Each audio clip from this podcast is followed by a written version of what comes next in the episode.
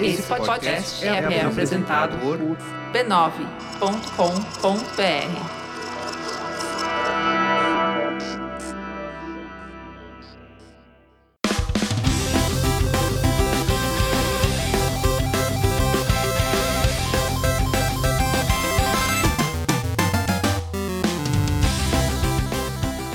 Ao vivo, o Poco Pixel número 72. Eu sou o Adriano Brandão, do meu lado tá o Danilo Silvestre, tudo bom? Tudo bom, beleza? Beleza. Qual que é o tema de hoje, Danilo? O tema de hoje é I Have a Dream. Uau, a gente vai resolver os problemas da humanidade. Não, a gente vai falar do Dreamcast, na verdade. é. E é um episódio muito difícil de sair. A gente tinha prometido que ia ter. Você falou, não, duvido que vai ter um episódio sobre o Dreamcast. E tá bem difícil de sair hoje. Hoje tá tudo dando errado aqui tecnicamente pra gente. Depois de milhões de problemas técnicos, Quem sabe agora vai. quem sabe agora a gente fala de um videogame que é em si um problema técnico. É um- esse programa, ele eh, representa um pouco o que é o Dreamcast, porque é várias tentativas frustradas e uma que a gente acha que vai dar certo. Isso. Agora vai, a hashtag agora vai. É a história do Dreamcast. Boa vontade não falta. É muita boa vontade, é boa Exato. vontade demais. Antes da gente falar sobre o Dreamcast, sobre tentativas frustradas e boa vontade, a gente tem que falar sobre o que mesmo, Danilo? Sobre a família B9 de podcasts? Exatamente. Muito, você tá aprendendo. Pois é, é, vivendo e aprendendo. Olha só que interessante.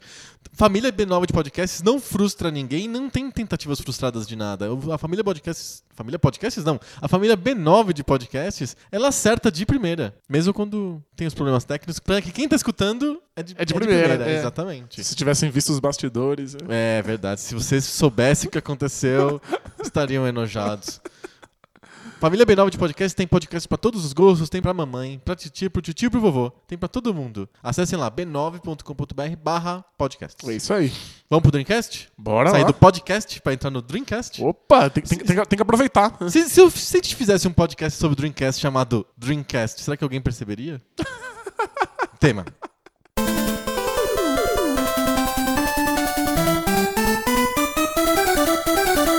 O Dreamcast foi um sonho pra você, Danilo? Olha, pra mim foi, porque eu queria muito ter um Dreamcast. Aham. Eu fiquei muito impressionado quando eu vi o Dreamcast pela primeira vez. E quando eu ganhei, era que era um sonho Um realizado. sonho realizado. E pra SEGA, era um sonho o Dreamcast também? Olha, eles sonharam que ia dar certo. e, e- e o sonho se realizou, que nem o seu sonho? Olha, o, o, sonho- Histórias, histórias de vitória e de derrota aqui no nosso podcast de hoje. o Dreamcast foi um sonho realizado aqui por pouquíssimo tempo. Ah, é? É, a, a empolgação de que o Dreamcast tinha dado certo foi muito local e durou pouco. Local nos Estados Unidos. Exato, mas No Japão, nada, né? É no, no Japão muito pouco. N- No Japão, o Dreamcast sofreu do fracasso que foi o Sega Saturn. Então vamos contar a historinha então do, do Dreamcast. De onde ele surge? Ele, ele surge direto do Saturn? Como é que é isso? O Saturn foi o videogame de 32-bit com é, CD que sucedeu o Genesis. Exato. E o- E não deu certo. É, o, a SEGA tinha uma fatia gigantesca do mercado no fim da geração 16 bits. 16-bit, foi muito bem. Foi muito bem, inclusive eles venceram a guerra dos consoles nos Estados Unidos. Nos Estados Unidos. No, No Ja- Japão, não. no Japão não, mas eles tinham uma fatia considerável do mercado japonês. É, a SEGA também era dominante na Europa, foi um sucesso no Brasil, tanto Foi é um que baita sucesso, lançaram agora de novo. é, vende Mega Drive até hoje, Exato. mais do que Play 4, dizem. Não, é- aí tem uma cartinha sobre isso. Ah, é? não é verdade. Na verdade, é o quem vendeu mais que o, Master- que o Play 4, agora, depois, nas últimas gerações, é o Master System. É que a, a matéria do, do Gizmodo americano que a gente usou como referência tinha pegado, tinha errado, tinha entendido errado uma matéria que tinha usado uma, uma fonte do UOL de 2012. não sei o quê. Perfeito. Então é, é muita É o Master confusão. É o Master System mais o Mega Drive somados dão mais que o PlayStation 4 em 2012. Entendi. Então, É, tipo, não. então, ok, dado ruim. É dado ruim. Em todo caso, Fica aqui a groselha. fica a groselha, mas a SEGA era um, um sucesso absurdo no Brasil e em grande parte da América Latina. Então eles tinham uma fatia gigantesca do mercado e aí eles queriam fazer o, o- o sucessor Do, do Mega Drive. do Mega Drive. E o PlayStation entrou na brincadeira e simplesmente tomou o, o- o mercado inteiro de uma é vez. de 94. Ele entrou no finalzinho do- da vida do, do lifespan do, do Super Nintendo. Exato. E ele é um avanço absurdo do que o Super Nintendo estava fazendo. Ele usa Aham. CD, então você tem cutscenes e música e RPGs gigantescos de 300 horas de duração. Certo. E, E ele, ele foi bem sucedido. foi, um, foi um sucesso absurdo. Acontece que a SEGA não, não tava querendo ir pra essa direção. A SEGA tinha pensado o sucessor do, do Mega Drive nos termos do que era o Mega Drive.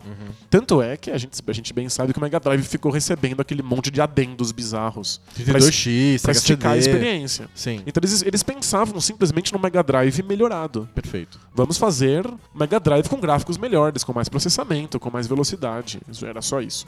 E o, o PlayStation 1 não é isso. O PlayStation 1 é uma mudança muito grande no modo de fazer videogames. Inclusive, alguns podem argumentar que a mudança é maior do que o hardware suporta. Tipo, o, Play- o PlayStation 1 sofre um pouco com as coisas que ele quer apresentar, Ele sendo fica que bem- o hardware não dá conta. Ele fica bem amarrado, bem travado nessa. né? Exato. Ele quer apresentar jogos totalmente em 3D, E não consegue. sendo que é- é muito difícil. Sim. Eu sempre lembro, a primeira vez que eu vi Tomb Raider no PlayStation 1, de que era possível você abrir portas que estavam trancadas simplesmente jogando a Lara Croft nas quinas das portas.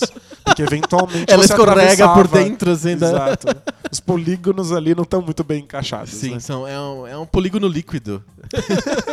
né? É um novo entra na- conceito. é um novo conceito. Tem a modernidade líquida e tem um polígono líquido. Você en- entra nas frestinhas da porta.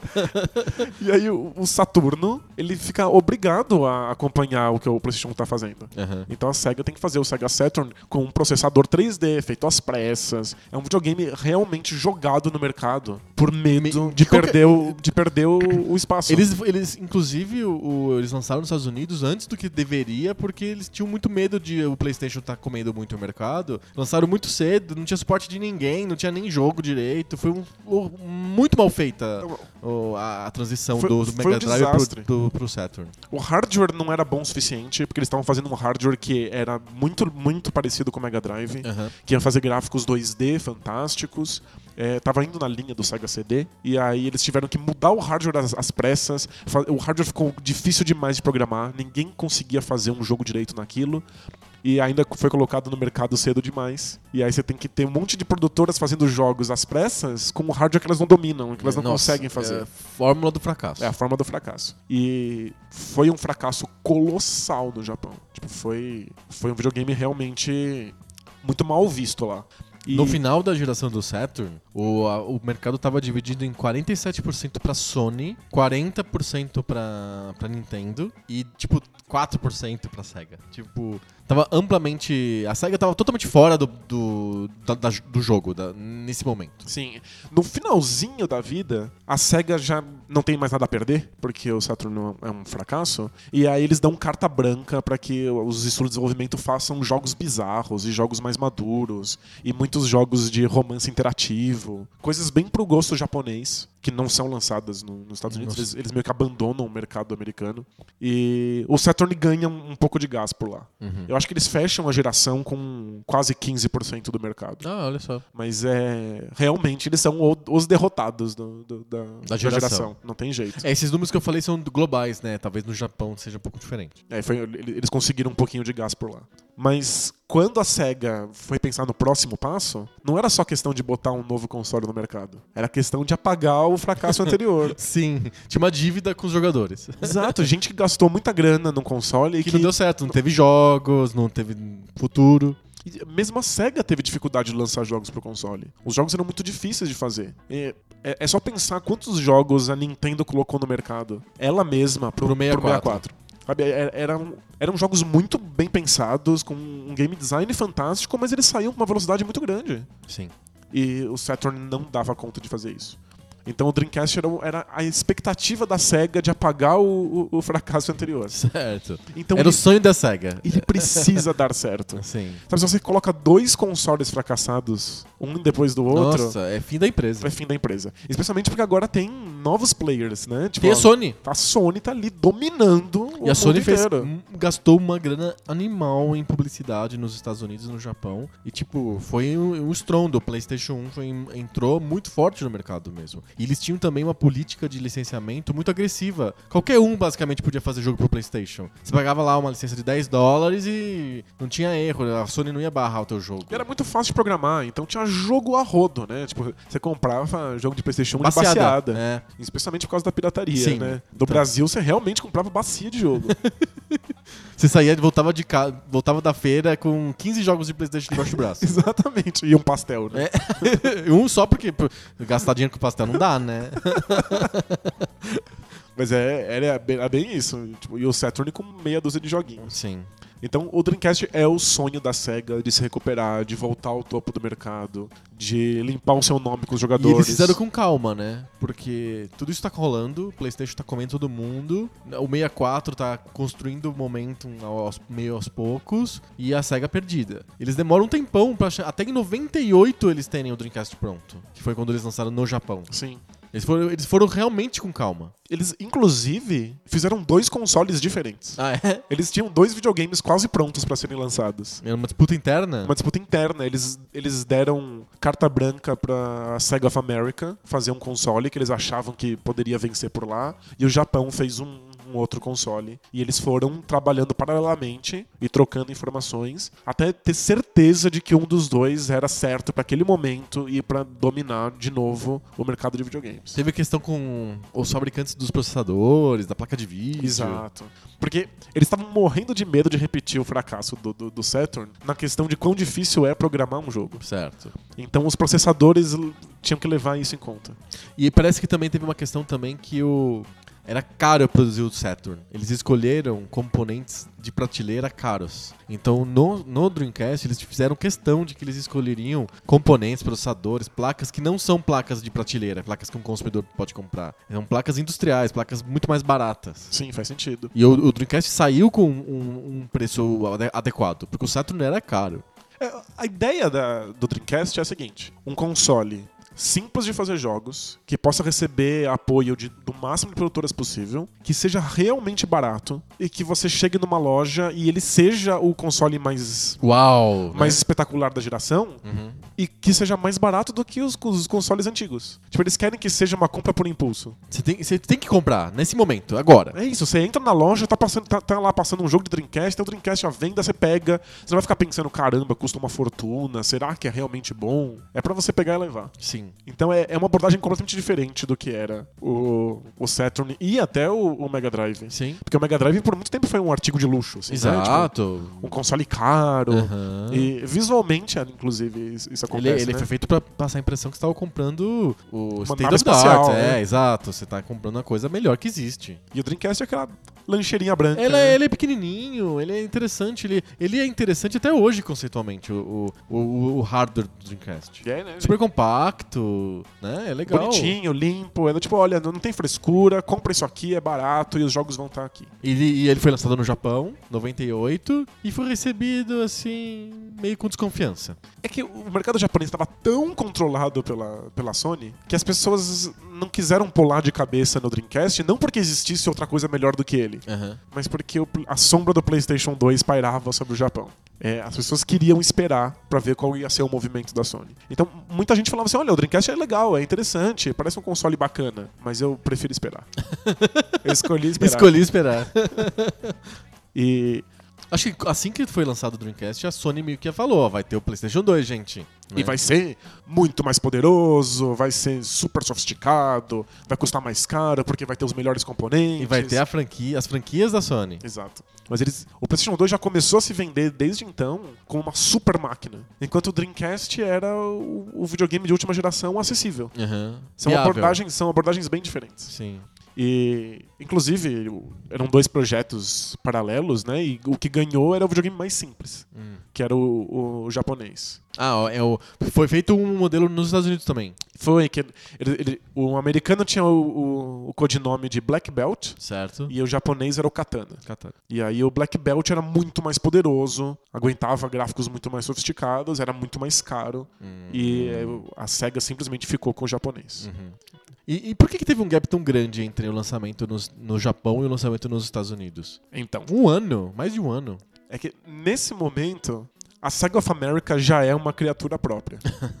Desde os tempos de Mega Drive, que a, a Sega of America tenta se desvencilhar da Sega japonesa. Afinal, foi nos, nos Estados Unidos que o Mega Drive, o Genesis, deu certo. Sem os Estados Unidos, o Mega Drive ia ser esquecido. Exato. Quando a SEGA falou, olha, não dá mais. O, o- Genesis aqui no Japão não tá dando conta. A gente não, a gente não vai mais fazer jogo pra isso. Aham. A SEGA of America falou, a gente, a gente segura. A gente é líder aqui. A gente fez um monte de propagandas agressivas e a gente conseguiu vencer a Fez jogos com o Michael Jackson e com Exato. as celebridades. A gente venceu a guerra da propaganda. Sim. Então a gente vai continuar mantendo o console. Eles mantiveram. Mantiveram. E diz a lenda que o Japão ficou meio doído, assim. né? Do não, se, tipo- não se sentiram tão confortáveis com a É, ideia. tipo, a gente não conseguiu fazer o, o console ser o, o líder aqui no Japão, mas eles conseguem lá nos Estados Unidos. Uhum. Então ficou essa, essa briga de egos. Perfeito. Inclusive, o Sonic passou a ser desenvolvido na, na, na Sega of America, e aí eles mandaram os japoneses pra supervisionar, e aí deu tretas internas. Então tipo, a, a Sega tem essa, essa rivalidade Uhum. entre os dois, os dois As duas filiais. as duas filiais.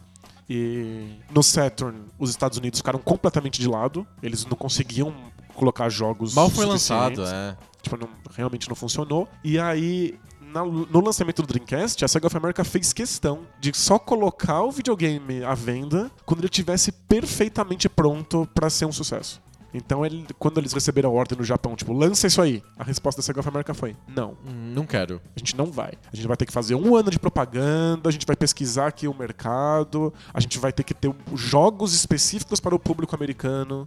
Eles fizeram um acordo com, com a 2K e lançaram um jogo, jogo de futebol americano, jogo de basquete, jogo de beisebol. As coisas que eles achavam que os americanos gostariam, E foram fazendo com calma. com muita calma. Então, no Japão, o Dreamcast saiu meio sem pompa, com pessoas ainda esperando o PlayStation 2. Nos Estados Unidos, o Dreamcast, quando sai, sai um sucesso absurdo. Tipo, ele realmente vira uma febre nos Estados Unidos. Mas, Vende muito. Vende demais, é que não dura muito tempo. Foi curto. Essa empolgação com o Dreamcast foi curta. Porque o PlayStation 2 já foi lançado finalmente? Ou não? Foi, foi, foi isso que aconteceu.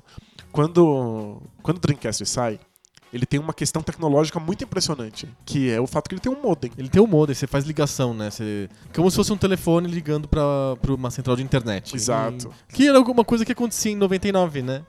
Pois é. Dial-up internet. Inclusive, foi a minha primeira internet confiável foi a, no A do internet Dreamcast. Dreamcast. Eu tinha um computador e aí ele demorou pra colocar o discador na internet e ele não dava, dava pau, não funcionava direito, eu não conseguia acessar as coisas. Era do Dreamcast, era melhor. No Dreamcast eu acessava tudo. Legal. É engraçado, né? Tipo, internet de um videogame que você tem que ficar fazendo com controle, né? Sim. Digitando com D-pad. é Hoje você usa a internet do, do Play 4, por exemplo? O browser do Play 4? Mas- mas nunca, pra quê? É. Tem um browser lá, duvido que alguém use isso. Não, ninguém usa. Não faz sentido.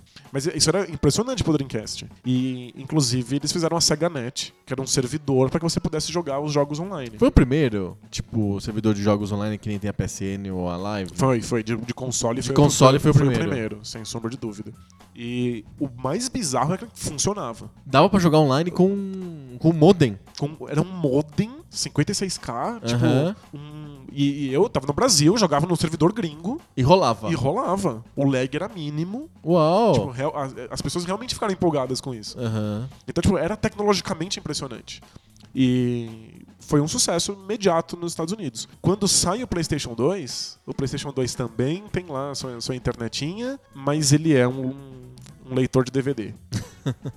Tem um- filmes também, as pessoas podem assistir filmes. Isso, aí começa essa ideia do videogame como central de mídia. Vai ficar na sala, né? Fica na sala, você coloca lá ela na, na televisão, você não precisa ter. Na melhor televisão isso da um casa. É. Não precisa ter um monte de aparelhos, ele dá conta de tudo. É porque antes o videogame era sempre um aparelho que era relegado ao, ao quarto da criança, um outro quarto ali, uma TV meia boca. Ah, Com o Play 2 eu acho que começam a colocar o videogame na sala, na melhor TV da casa. E é isso, o, o Play 2 ele é aquele videogame gigante, preto, com as linhas azuis. Ele é extremamente caro. Quando ele é lançado, ele é um artigo de luxo. Ele é um artigo que você quer ter pra mostrar na, na, na, na sala que você tem. E é muito impressionante que o Play 2 se- tenha sido lançado como artigo de luxo e tenha sido o console de videogame mais vendido de todos os tempos. É, ele foi barateando aos poucos, Aham. né? Ele virou, né, tipo, esse objeto de fetiche. Quando ele ficou barato, todo mundo comprou. É, Todo pessoas- mundo comprou mesmo, todo mundo mesmo, porque realmente é impressionante. Você olha os números do Play 2, É surreal. surreal. E tem essa coisa meio ouve a galinha, né? Porque o videogame ele é desejado porque ele tem os melhores jogos. Mas é por ele ser desejado e vender tanto que os melhores jogos começam a sair Aparecem pra lá, ele. né? exato. é. Aí chega uma hora em que, se você quer qualquer jogo, você tem que comprar um PlayStation 2 pra jogar, porque não tem nos outros. Não, ele virtualmente estava meio sozinho na, na, na competição, porque o Xbox The First nunca fez uma sombra, realmente. né? Não, nem era a intenção. Mas voltamos ao, voltamos ao Dreamcast. Nos Estados Unidos ele teve um. Um quê? Um ano de. Um ano de, de de grande sucesso. grande sucesso. Pa- parecia que realmente ia. A SEGA empolgou, começou a botar dinheiro nas mãos dos desenvolvedores, deu carta branca. As third parties embarcaram no Dreamcast? Então, várias third parties embarcaram, mas a gente até já falou isso em outros episódios. Uma que não embarcou e que foi decisiva A foi EA. a EA. Uhum. Né? A EA ficou com birra por, Por causa da 2K porque- Sports. por causa da 2K, que foi uma das apostas da SEGA of America para que o console fizesse sucesso nos Estados Unidos. Mas fora isso, várias third parties estavam lá. Activision, a Capcom foi uma grande amiga do Dreamcast, os Aham. grandes jogos da Capcom saíram pro console. Então, durante um ano ele era o videogame ST e era cool você estar jogando na internet com o seu, o seu Dreamcast. Legal. E eu acho que o Dreamcast ele representa uma coisa que deu certo no Genesis e que tinha sido esquecida no, no Saturn, que era a vocação da Sega para o arcade. O Genesis foi criado como um console que ia trazer o arcade para casa. O, o Saturn, não, ele meio que se perde, ele não tem muito propósito, você não sabe exatamente para que serve o Saturn. E não era nem uma coisa, nem outra, e era esquisito. O Dreamcast ele era obviamente um, um super arcade que você colocava em casa. Sim. Com todo o poder do arcade da Sega e os arcades da Capcom, por exemplo. Você podia jogar como se, o, sei lá, o Marvel vs Capcom perfeitamente, como se fosse o arcade mesmo com um Dreamcast, né? Sim, o Street Fighter 3. Street Fighter 3, ou os jogos da Sega mesmo. Todas as, todas as, as séries de arcade do, da Sega estavam no Dreamcast com. no- quase não dava pra dizer que era um porte. Ele parecia o, o jogo do arcade mesmo. Só não tinha que pôr, pôr ficha, né? Era isso mesmo. A placa é muito parecida com a placa de arcade, etc. Então, tipo, é um, a SEGA olhar pra isso é perceber o quanto, onde ela conseguia fazer bem feito e onde ela conseguia ter sucesso. E, e é, um, nesse sentido, um console de resistência. O Dreamcast está fazendo muito diferente do que o PlayStation fez pra chegar onde chegou. Aham. Então, en- enquanto tá todo mundo lá querendo os grandes RPGs do PlayStation e os grandes jogos de exploração, Histórias longas. histórias longas e um monte de cutscenes, o Dreamcast chega com um monte de jogos de arcade, jogos Power rápidos Stone, e Virtua velozes, Fighter, jogos com luzes piscando, Jet Set Radio. experiências imediatas, recompensas imediatas e muito jogo online. Aham. Então é, é realmente um videogame esquisito pro momento histórico. Uhum. É, não é o que as pessoas estão esperando que, que seja. E ele carrega com, com, com ele o- talvez a única coisa boa do Sega Saturn, que é desenvolvedores com liberdade pra fazer coisa esquisita. A carta branca continuou no Dreamcast? Continuou, especialmente quando deu certo. Quando o lançamento nos Estados Unidos é, é- é um sucesso tão absurdo, a SEGA fala, mano, lança tudo que vocês quiserem. Lança as coisas mais esquisitas. Vamos ser o console legal, o console descolado. Ele carrega essa vontade de ser descolado do Mega Drive, mas sem essa coisa meio brega adolescente. Aham. Ele é do tipo a, a coisa cool, assim. Aham. É, são os jogos esquisitos. Os jogos que você olha e fala, ah, como é que eles pensaram num jogo sobre isso? Mas, Mas legal. legal, divertido, sempre com essa intenção de serem jogos curtos, rápidos, velozes. Então ele é, ele é um videogame que não tem absolutamente nada a ver com o que tá ao redor dele. Isso, isso foi a causa do sucesso dele, mas será que não foi também um pouquinho a causa do fracasso? Quando o, o Play 2 chegou com os RPGs e os grandes jogos épicos e tal, o público falou: ah, era, era aqui que a gente tava, vamos voltar. Migra de volta. A gente tá indo pra essa direção aqui. Que no final das contas é a direção que a gente tá hoje, né? É que eu, eu vejo o Dreamcast, essa tentativa bizarra do Dreamcast de fazer diferente, muito presente nos jogos atuais. Nos indies, né? Isso, os os jogos indies caminham nessa direção. Os jogos de celular, os jogos de portátil. Aham. Tipo, o Dreamcast criou um certo modelo de como fazer jogos rápidos, frenéticos e divertidos. Que é usado até hoje. Sim, mas os jogos AAA são ainda são os do modelo Play, Play 2, né? Não, sem dúvida. Mas é, é claro que o Dreamcast também lançou jogos desse tipo. Né? Tipo, tem, tem, Shenmue. tem Shenmue. E tem grandes RPGs. Inclusive, a SEGA inaugurou uma série de modelos de como lançar jogos que foram, foram pioneiros no, no, no mercado. Por exemplo, a, a SEGA começou com os jogos seriados. Então tinha um grande RPG, que era o Eldorado Gate, no Japão, em que você comprava o, o, o CD, era baratinho, tipo, ao invés de custar um jogo completo de 60 dólares, custava 15. Aham. E aí você jogava, com- Era curtinho. curtinha, jogava uma hora e meia, duas horas do RPG, e aí depois ele lançava um próximo, e o próximo. Então você, não compra- você não esperava chegar a versão 2 pra comprar. Você podia comprar a versão 1.1, 1.2. Assim, Isso. era aos pouquinhos. É a progressão era em, em passos curtos. E é, é o modelo da Telltale, que hoje em Uhum. dia lança episódio 1, episódio 2, episódio 3, episódio 4 do, do jogo completo. E depois você lança todos juntos num box. Aham. Eles fizeram isso com um jogo também que é o Flagan Brothers, que eu gosto bastante de jogo europeu, que é todo pensado pra ser seriado. Então tem esses jogos longos, de grandes histórias. E eles inclusive estão tentando inovar, do tipo, olha, a gente não precisa fazer o jogo inteiro. Vamos colocar no mercado pedacinhos, as pessoas vão comprando, se elas gostarem, elas compram os outros. Sim. Então esses jogos estavam lá. É que não era a cara do Dreamcast. Parecia um, um adendo à experiência do Dreamcast. Enquanto o PlayStation 2 se consolidou como, Como é o essa- lugar dessa Exato. experiência gigantesca. Perfeito. Quais são os, os grandes jogos do Dreamcast? É, tem Shenmue, né? Isso a gente já sabe. Que- Shenmue foi eleito no episódio season finale do ano passado como o maior jogo de videogame de todos os tempos. Por nós. Por- É, Por nós dois, exato. porque eu forcei a mão. É. É, porque a gente ele disputou a final contra o Battletoads e ganhou nos quesitos da revistação Games. Escutem, episódio Os mundialmente famosos. Battletoads vs Shenmue. É o season finale do ano passado. O Shenmue tem essa questão da carta branca, né? Tipo, eles, Sim. eles deixam o Yu Suzuki fazer o que ele quiser e ele gasta muito mais dinheiro do que Do seria que viável, planejado. do, do que faria sentido pra tornar o jogo financeiramente saudável. Sim. É, mas tá lá, era um grande jogo, era impressionante, mostrava todo o potencial gráfico do Dreamcast e mesmo que ele fosse a experiência cumprida, narrativa que a Sony estava oferecendo, ele era diferente o suficiente. Não tinha magia, não tinha combate por, por turno, era numa cidade de verdade, um- uma história de verdade, num momento histórico, tipo um jogo no passado, só que não é um passado feudal, é tipo 1985. Uhum. Então, tá dentro da linha de ser diferente, esquisitinho que o Dreamcast mantém. E foi um fracasso, óbvio. Tipo, ninguém se interessou por isso, ninguém queria jogar isso. As pessoas escolhiam jogar Final Fantasy VII do que jogar Shenmue. Uhum. Sabe, Final Fantasy VIII, que não é. Acho que Final Fantasy VIII é de um ano antes do Shenmue. É num console muito, muito inferior, é, tipo, tecnicamente é super ultrapassado. Mas as pessoas queriam aquilo.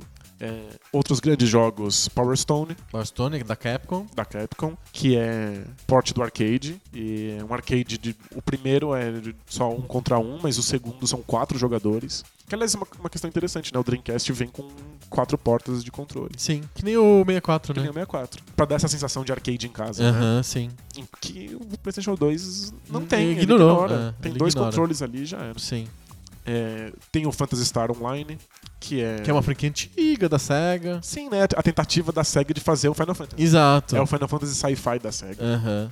Só que na versão Dreamcast, se encaixa perfeitamente na identidade que o Dreamcast tenta montar. Olha só. Porque é online, então você joga usando a Sega Net. Uhum. E ao invés de ter uma longa história, narração e aí combates por turno, esse tipo de coisa, eles são missões curtinhas que você joga em tempo real. Aliás, é um modelo que acabou sendo seguido por muitos jogos, de, de fazer um, um combate em tempo real que é quase por turno. Quase ação. É meio ação, É meio por meio turno. ação, meio por turno. Aham. O jogo nunca para, está sempre em, em tempo real, mas você vai escolhendo as coisas que você vai fazer em menuzinhos. Você não pode sair por aí dando porrada em todo mundo, tipo o Batman. O- o- os golpes têm uma cadência certa, como se você estivesse dando um golpe de cada vez, como se tivesse, como se fosse uma disputa tática, assim, Aham. muito mais do que um jogo de ação. Interessante, é um modelo interessante. E E fez sucesso? fez bastante sucesso nos Estados Unidos. Nos Estados Unidos, interessante. O, o Japão não só estava esperando o PlayStation 2, mas nunca pegou essa a ideia da internet. Demorou muito pra eles mergulharem né, nessa questão do, do jogo online. Uhum. Eles ali eles já estava consolidada uma experiência de histórias offline que você joga sozinho no seu quarto até o final. Entendi. Mas O online era uma questão americana mesmo.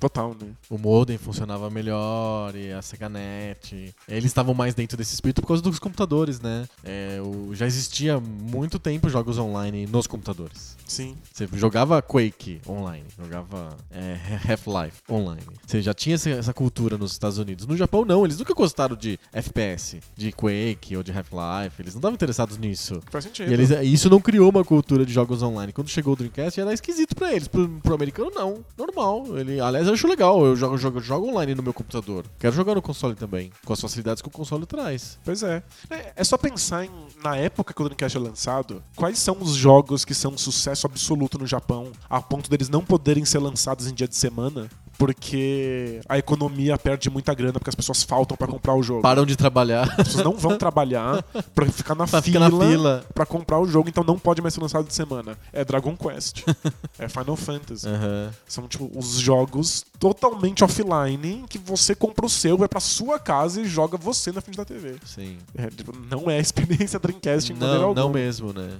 E os jogos de arcade da SEGA? Virtua Fighter, é, Jet Set Radio, é, Crazy Taxi, All Trigger. Outrigger. é, são todos eles jogos extremamente divertidos que funcionam até hoje. Uhum. É, são um modelo que não envelhece. E, e- e eles trazem, pelo menos o, o Jet Set Radio, por exemplo, eles trazem um modelo novo de renderização 3D que é o Cell Shading, né? Que é, dá um visual todo especial mesmo. Eu me lembro que eu fiquei muito impressionado com o Cell Shading quando eu vi pela primeira vez. Porque era bem diferente daquele 3D do, do PC, do 3D da Lara Croft, sabe? Feião, ou o PC do 64, que é uma coisa meio blend, só cores e polígonos sem textura. O, o Cell Shading do, do Dreamcast, do Jet Set Radio, por exemplo, ele é só textura, ele é sem textura, ele é só cores, mas é- as cores são feitas de um jeito que fica agradável, fica interessante né? e tem um segredo, tem um pó de pilim-pim interessante no Cell Shading. E é legal quando você consegue fazer textura, a tua ideia é sempre, vamos fazer as melhores texturas possíveis. E aí vai a SEG e fala, não, a gente pode fazer textura. Mas se a gente não fizer a textura de propósito Uhum. e tornar com isso um visual meio chapado que vai lembrar um desenho animado. É muito bem bolado. É muito bem bolado. Eu não sei se o Jet Set Radio é o primeiro dessa técnica, ou se tem jogos anteriores, mas eu, eu vi primeiro no Jet Set Radio e eu achei muito impressionante. É, se não foi o primeiro, foi o jogo que popularizou o recurso. Aham. E o Dreamcast tinha muitos jogos que faziam isso. Ah, Esse, ah, esse- vários jogos, por exemplo, o Space Channel 5 ou da, o jogo do Chuchu Rocket, eles são de cel shading ou eles não são cel shading? Acho que são, né? Eu- na minha cabeça são. Acho que o, o Space Channel 5 é. Aham. O Chuchu Rocket não. Não. É, o jogo da corrida maluca, Sei. o Walk Racing, É, exato. é, em Cell Shade também no Dreamcast. O Fur Fighters, Aham. que é um jogo que saiu no Dreamcast como Cell Shading e no, quando foi sair pra PlayStation 2 não saiu como Cell Shade. Saiu com Saiu 3D te- comum. com 3D comum, textura, perde grande parte da graça. Aham. Mas é, é uma tecnologia interessante mesmo. É muito interessante a técnica, né? E fi- fica. não data tanto. Se você pega um jogo 3D da época, sei lá, o Virtua Fighter, você acha ele meio datado, certo? Sim, são polígonos chapados, é. É feio. Quando você pega o Jet Set Radio, eles são os mesmos polígonos e eles continuam chapados, mas é legal. E você não acha datado, você não acha velho, você acha interessante. Você acha tão interessante quanto um bitmap da época. Ele tem uma perenidade maior. O Jet Set Radio saiu recentemente na versão remasterizada, Aham. que basicamente significa HD. É, botar o- os, os visuais em HD. Quando você faz isso com outros jogos, você tem que atualizar as texturas. E isso nunca dá muito certo. Você sempre. Fica meio postição. É, você- você percebe que um jogo remasterizado é um jogo velho. Aham. O Jet Set Radio, você acha que o jogo foi lançado hoje. Tipo, é um jogo que não envelheceu em absolutamente nada na questão gráfica. E na questão de jogabilidade? Na questão de jogabilidade, ele envelheceu muito. Por- pelo simples fato de que o Dreamcast não tem um segundo analógico. Esse é um problemão, né? Eu- Ele tinha controle de tanque? Como que ele fazia? Ele mexe sozinho a câmera. Uhum. E aí, se você precisa ajustar a câmera pra ficar na frente do personagem, olhando pra frente, você aperta um botão e aí a câmera vai pra lá. Ah, entendi. É isso. É, Por que eles não colocaram o segundo analógico? acho que não, não- não pensaram né, que seria necessário. Aham. E- e- Engraçado porque ele era tão orientado pra experiência 3D, né? É, mas eu, eu acho que ele é pensado pra uma outra experiência 3D. Você não precisa de um segundo analógico pra um jogo de arcade. Entendi. É o- Esse segundo analógico é pra você jogar FPS ou as RPGs gigantes. Isso, pra ficar. Pra ficar Rodando no mundo e olhando o que tá acontecendo. Pra ficar explorando. E aí, quando eles deram na mão do Yu Suzuki, e falaram assim: olha, você quer fazer um baita jogo, um RPG gigante de exploração. Dá pra lidar com esse controle? Você vai conseguir fazer nisso? Ele olhou, criou um modelo e falou: dá. Eu não preciso de um segundo analógico, tá tranquilo. Aí passou. O, modelo do Shenmue é. É que o analógico, ele na verdade é o segundo analógico. Ah, ele é o de, de câmera. Ele mexe a câmera. O analógico do Dreamcast mexe a câmera. Pra andar com o personagem, você usa os gatilhos. Ah, os gatilhos, pra frente e pra trás. É, não anda pra trás o Ah, personagem. não dá ré. Não dá ré. Você aperta bem pouquinho o gatilho, ele anda devagarinho pra frente. Aperta forte. Aperta forte, ele corre. No meio, ele dá uma trotadinha. Entendi. E aí você mexe ele usando o direcional. Então, tipo, se você, você coloca uma direção pra ele correr, aperta o gatilho, ele vai naquela direção. E, Não é com- muito complicado? e aí com o analógico você vai olhando pros lados, assim. Não fica muito difícil? Ah, você acostuma. Aham. É... eu- nós, nós nos acostumamos com o modelo de dois analógicos. Sim, muito. Parece um modelo Natural. in- natural, intuitivo. Mas é uma, uma opção como qualquer outra. Aham. É legal sair por aí correndo com, com um gatilho e olhando com o analógico. Mas né, realmente não pegou. É, curiosamente, é um modelo do Heavy Rain. É o mesmo modelo. É, o Heavy Rain, apesar de ter o dos dois analógicos, Porque tá no PS2, porque né? tá no, no, no, no PlayStation 3, né? No 3, no caso, O né? Heavy Rain do PlayStation 3. É, tem os dois analógicos, mas opta por andar com, com, com o gatilho e mexer a câmera com o analógico da esquerda, Uhum. porque o analógico da direita é o que faz as ações do personagem. Perfeito. Então, de verdade, embora pareça esquisito, é só uma outra opção. Tipo, é só uma outra possibilidade. Entendi. Tem outra coisa no, no Dreamcast que chamava muito a minha atenção, que era o VMU. Esse trequinho. Explica o VMU. É um negócio que você coloca no controle. O controle tem um buraco no meio, em que você consegue en- enfiar um, um pequeno minigame, um videogameinho com uma tela De bem, cristal líquido. bem simples. E aí você enfia ele de ponta cabeça no, no- no seu controle. E aí aquilo funciona como segunda tela. E não, e não só isso. Ele funciona também como uma memória. Isso, ele é o, o memory card. do- Exato. Porque... Não sei se o memory, o memory card veio antes do VMU ou depois. Memory card vem desde o PlayStation 1. Ah, então ele vem antes, né? Mas é uma ideia inteligente de você tirar do console a memória onde você grava. Porque devia ser muito complicado. Vamos pensar como que eram os jogos pra gravar? O Zelda do Nintendinho, ele precisava, ele precisava ter no, no cartucho uma memória auxiliar pra gravar. E os jogos de Super Nintendo também usavam as memórias auxiliares pra gravar que ficavam dentro do cartucho. Você fazer no cartucho não é muito esperto. É caro, você torna o jogo caro, etc, etc. Ou a, a se jogar a memória pra outro, para outro lado, é esperto, é inteligente. Só que a SEGA usou a memória também como uma segunda tela. E acho que foi a primeira vez que tinha uma segunda tela num console. Não, sem dúvida. Foi a pr- primeira noção de segunda tela. É engraçado que o Saturn queria gravar os jogos, mas usava CD e não dá pra gravar no CD. Sim. E a princípio não tinha o memory card que nem o PlayStation. Eles não tinham pensado nisso. Então você salva os jogos dentro de uma memoriazinha interna. Que tem uma, uma, uma bateria Que de funciona via relógio, bateria, né? Exato. Quando a bateria de lítio acaba, você perde todos os seus saves. Não é uma ideia sensacional? É que é o modelo igual de é, memória BIOS, configuração da BIOS de computador. É bem por aí. É a mesma coisa, tem a bateriazinha e a memória BIOS, se você perde a bateria, você não perde o save, você só perde a configuração da BIOS, aí você põe outra bateria, reco- reconfigura e pronto, né? No videogame não. Você perde seus saves. Você Aí perde você seu se mata. save de Panzer Dragoon. é. Absurdo. Então o Dreamcast soluciona isso Com VMU, com VMU. ele joga pro controle o memory card. E aí você vai na casa de outra, de outra pessoa, você leva o seu controle e vai junto do seu controle o seu cartão de memória. Sim. Já tem todas as configurações do Quando jogo. você compra o Dreamcast, ele já vinha com um VMU, Não, você tem Não? que comprar um VMU à parte. tinha que comprar a Tem parte. que comprar à parte. E era caro? Não, era, era um preço bem acessível. Inclusive, pe- pessoas compraram, compravam muitos deles Pra poder gravar mais pra jogos. poder gravar mais jogos. E além de funcionar como segunda tela, uma segunda tela bem primitiva, né? Tipo, dá informações do tipo quanto tem de munição num jogo, qual é Aham. seu life, é, mostra uns mapinhas bem rudimentares. No dia, no, se eu me lembro bem, será que eu tô falando besteira, mas não tinha jogos de esporte que apareciam, tipo, a visão da quadra, coisa desse tipo no VMU? Sim, no, jo- jogar virtual tênis, Aham. por exemplo, ele, ah, se você tomasse um ponto, você fala assim, mas foi dentro ou foi fora? Ele mostrava o replay da, da bolinha batendo na quadra dentro do, No VMU. VMU. Ah, legal. Você pode ficar conferindo se foi dentro ou foi fora. Legal. É, e aí tinha também a vantagem de você podia tirar o VMU do seu controle e ele tinha um mini controlinho nele, como se fosse um Game Boy. Aham. Um micro Game Boy. Sim. E aí com Um os jogos. direcionalzinho e tal. dois botões e um dire- mini direcional. Com uns joguinhos bem bobos. E dava pra jogar? Nível. Nível. É Game Watch. Game Watch. Dava pra jogar. Tinha alguns jogos que. Tinham joguinhos que ajudavam no, no jogo mãe. Ah, interessante. O, primeiro que eu usei foi o Skies of Arcadia, que era um RPG da SEGA gigantesco, com 100 horas de duração. E um dos personagens podia entrar no seu VMU e aí ele fazia a jornada dele, no barquinho dele, coletando tesouros. Era uma side quest no Exato. VMU. E aí quando você voltava pra casa, você enfiava isso no controle. E aí tudo que ele conseguiu na jornada dele vai pro seu personagem Legal. no RPG. E foi por isso que Skies of Arcadia ficou fácil demais pra mim.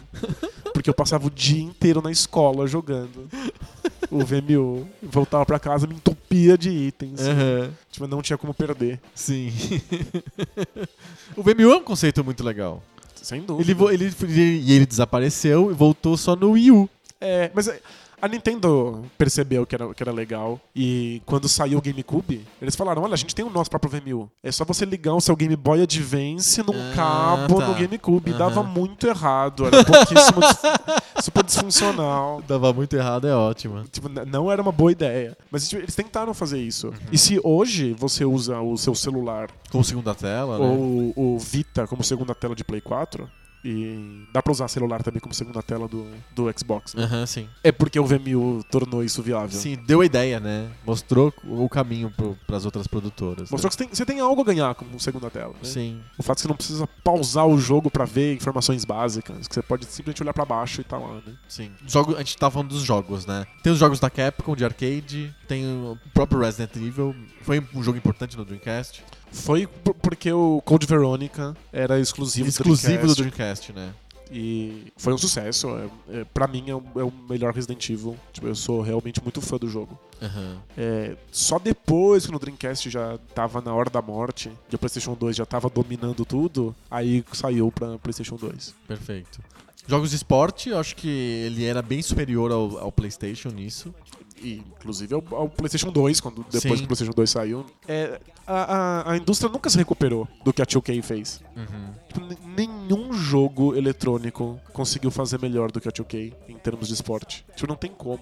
Se o Madden tá aí até hoje, é só porque o Madden conseguiu comprar as licenças e empurrou, na- dando dinheiro a 2K pra fora do mercado. Sim. E usou as ideias da 2K. Exato. E sabe, tem ligas até hoje de 2K2, do jogo de 2002, Dois. do futebol americano. Que nem tinha as licenças, ou já tinha, ou tinha as as licenças. As pessoas fazem. Na, tinha É licença. hack. Mas as pessoas fazem na unha os times atuais porque eles insistem que ainda é melhor do que jogar o Madden atual. Sério? É absurdo. E o NBA comeu todo mundo, né? Não, foi, ó, foi absurdo. Chegou ao ponto da NBA Live não existir, né? E ele foi, ele foi desenvolvido para o Dreamcast. A primeira versão do, Isso, do, foi- do NBA 2K. Inclusive, ele vinha junto com o Dreamcast num bundle da, da, Sega da Sports. Sega Sports. Ah, Que era um. Dreamcast pretinho, e aí já vinha com uma assinatura da, da SegaNet pra Uhum. você jogar online e um NBA 2K pra você no pacote. Perfeito. Tem uma coisa também engraçada de, do Dreamcast no Brasil que ele seguiu um pouco a onda do, do PlayStation na questão pirataria, né? Sem dúvida. Era um jogo, era um jogo, era um videogame relativamente, relativamente fácil de piratear, né? é uma história engraçada. Ah, O Dreamcast não usa CDs. é um Ele tipo usa um- diferente de CD. Ele né? usa um GD, que é um CD de 1 GB, que só a SEGA faz. Hum, Então, na cabeça deles, ninguém vai conseguir piratear isso porque só a gente faz a mídia. perfeito. Igual olha quando a, a- a Nintendo tinha lá o, o Game Pack, que é o, o cartucho de Nintendinho que só ela fabricava. Exato. Eles têm controle sobre isso. Acontece que de última hora, eles resolveram que o Dreamcast ia também ler CDs de música. Pra ser alguma coisa multimídia, vai. Isso é um, é um mínimo de multimídia. Aham. Eles fizeram lá uma modificação no, no, no- no software do, do console e aí ele lia CDs de música normalmente. Aham. E aí os hackers simplesmente descobriram um jeito de fazer com que você colocasse um CD, ele entendesse que é um CD de música, aceitasse ler e rodasse o jogo que tá gravado dentro dele. Nossa. Foi muito rápido. Quando os hackers conseguiram isso, Acabou. acabou. Adeus. Não tinha nenhum outro tipo de proteção. A, a- a maior proteção era que alguns jogos não cabiam num CD convencional. Mas o- isso não é problema nenhum, porque o hacker tira a música, o hacker tira a textura. Ah, o impulso da pirataria é maior do que qualquer barreira. Não, sem dúvida. Eu- eu lembro, eu acompanhava uns fóruns de gente que ficava debulhando os jogos pra arrancar pedaços dele pra que a pirataria rolasse. E eu acompanhava isso não porque eu queria saber o que ia rolar na pirataria ou não. Eu acompanhava isso porque era divertido descobrir o que, que tá dentro dos jogos. Uhum. E aí, Shenmue, eles arrancaram um monte de coisa que tava lá e não fazia sentido nenhum. Que não, não tinha Não tinha. uso. é. Tinha músicas, texturas, cutscenes Que nunca eram inteiras que eram do jogo 2. Uhum. Que só foi, foi lançado depois, a parte, no jogo 2. Mas Aham. eles estão contidos no, no, no jogo 1, sei lá por quê. Foi erro de, de, De projeto. de projeto. E, e- e talvez pra provar que não precisava ter um giga, ou não precisava ser tão grande o jogo. Exato. Se eles tivessem um pouco mais de capricho, eles faziam caber num negócio menor. Pois é. Lembra Shenmue que são quatro negócios gigantes, Sim. são quatro GDs. Mas eu lembro, eu vi muito jogo pirata de Dreamcast, em que as CGs eram totalmente granuladas. Eles di- diminuíam muito Eles a diminuíam a né? resolução pra caber. E, de certa maneira, isso destruiu o Dreamcast. Não só porque as pessoas tinham uma certa impressão quando viam esses jogos, Mal feito. que ele era tá mal feio. feito, mas também porque rapidamente já não valia mais a pena você lançar jogos pra um console que tem pirataria tão fácil, Uhum. tão aberta. Tipo, todo mundo pirateava todo jogo de Dreamcast. Vendia junto com os jogos de PlayStation, era muito comum. E aí as produtoras ficam com o pé atrás, né, de, de pular nesse barco. Sim. Eu me lembro que tinha um lance de colocar o CD de da boot, tinha uma, um alce 3D girando na tela. O que, que era aquilo? É que no começo você tem que colocar um CD que engana o Dreamcast, pra ele achar que o próximo CD de jogo que você vai colocar é um CD de música. Ah, tá. E aí você tinha que colocar esse CD que botava a sua cópia pirata pra funcionar. Entendi. Depois eles co- começaram a colocar isso dentro do próprio jogo. E, aí- resolvido. resolvido. Mas era engraçado. Era muito. Mas pirataria é uma questão. É, a gente sabe que todo videogame é pirateado. Tipo, é pirateável. Aham. né? Tipo, eles sempre dão um jeito de fazer isso acontecer. Mas quando é muito fácil, o pessoal fica muito desestimulado pra lançar jogo. Sim. né? Você fica com muito medo de que o, o dinheiro não volte. Isso foi uma das razões pro Dreamcast ter fracassado depois. O que, que fez o Dreamcast fracassar? A gente falou do sucesso dele. Ele, ele foi lançado nos Estados Unidos e foi um grande sucesso. Teve jogos incríveis, muito legal, é super avançado, VMU e coisas divertidas. De repente ele fracassa, sucumbe. É só o PlayStation 2 que explica ou tem mais, mais fatores? Então, quem realmente explica o que aconteceu é o Japão. É, o Japão tava esperando o PlayStation 2, tava com um pé atrás pela questão do, do, do Sega Saturn. Não, não foi pego pela experiência que o Dreamcast estava oferecendo. Essa questão de arcade, jogos com muitos jogadores, internet. Eles queriam realmente storytellings compridos. Eles estavam apaixonados pela Sony por estar oferecendo isso. E os- a boataria de como seria o PlayStation 2 deixou o Japão em polvorosa. Aham. E quando o PlayStation 2 foi lançado no Japão, junto com o fenômeno dos DVDs, que todo mundo queria DVDs e as videolocadoras começaram a fechar e começaram a abrir lojas de DVD, Uhum. o PlayStation 2 era o DVD mais barato, o leitor de DVD mais barato do mercado. Sim. Então isso tornou o PlayStation 2 um fenômeno inicial no Japão e jogou o Dreamcast pra- pra pra fora da corrida. Nos Estados Unidos, o Dreamcast ainda tinha gás. Tipo, ele, ele- a Sega of America acreditava que ele desse pra competir com o PlayStation 2, ao menos por um tempo. Uhum.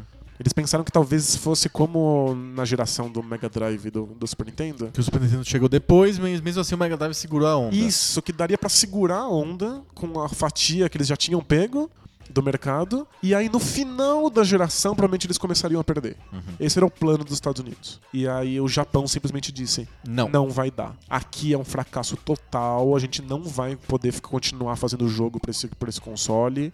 E não- o mercado americano não vai conseguir sustentar a empresa. A gente precisa começar a considerar outras opções. A, a SEGA começou a perder muito, muito dinheiro no Japão. E aí eles começaram a receber algumas propostas.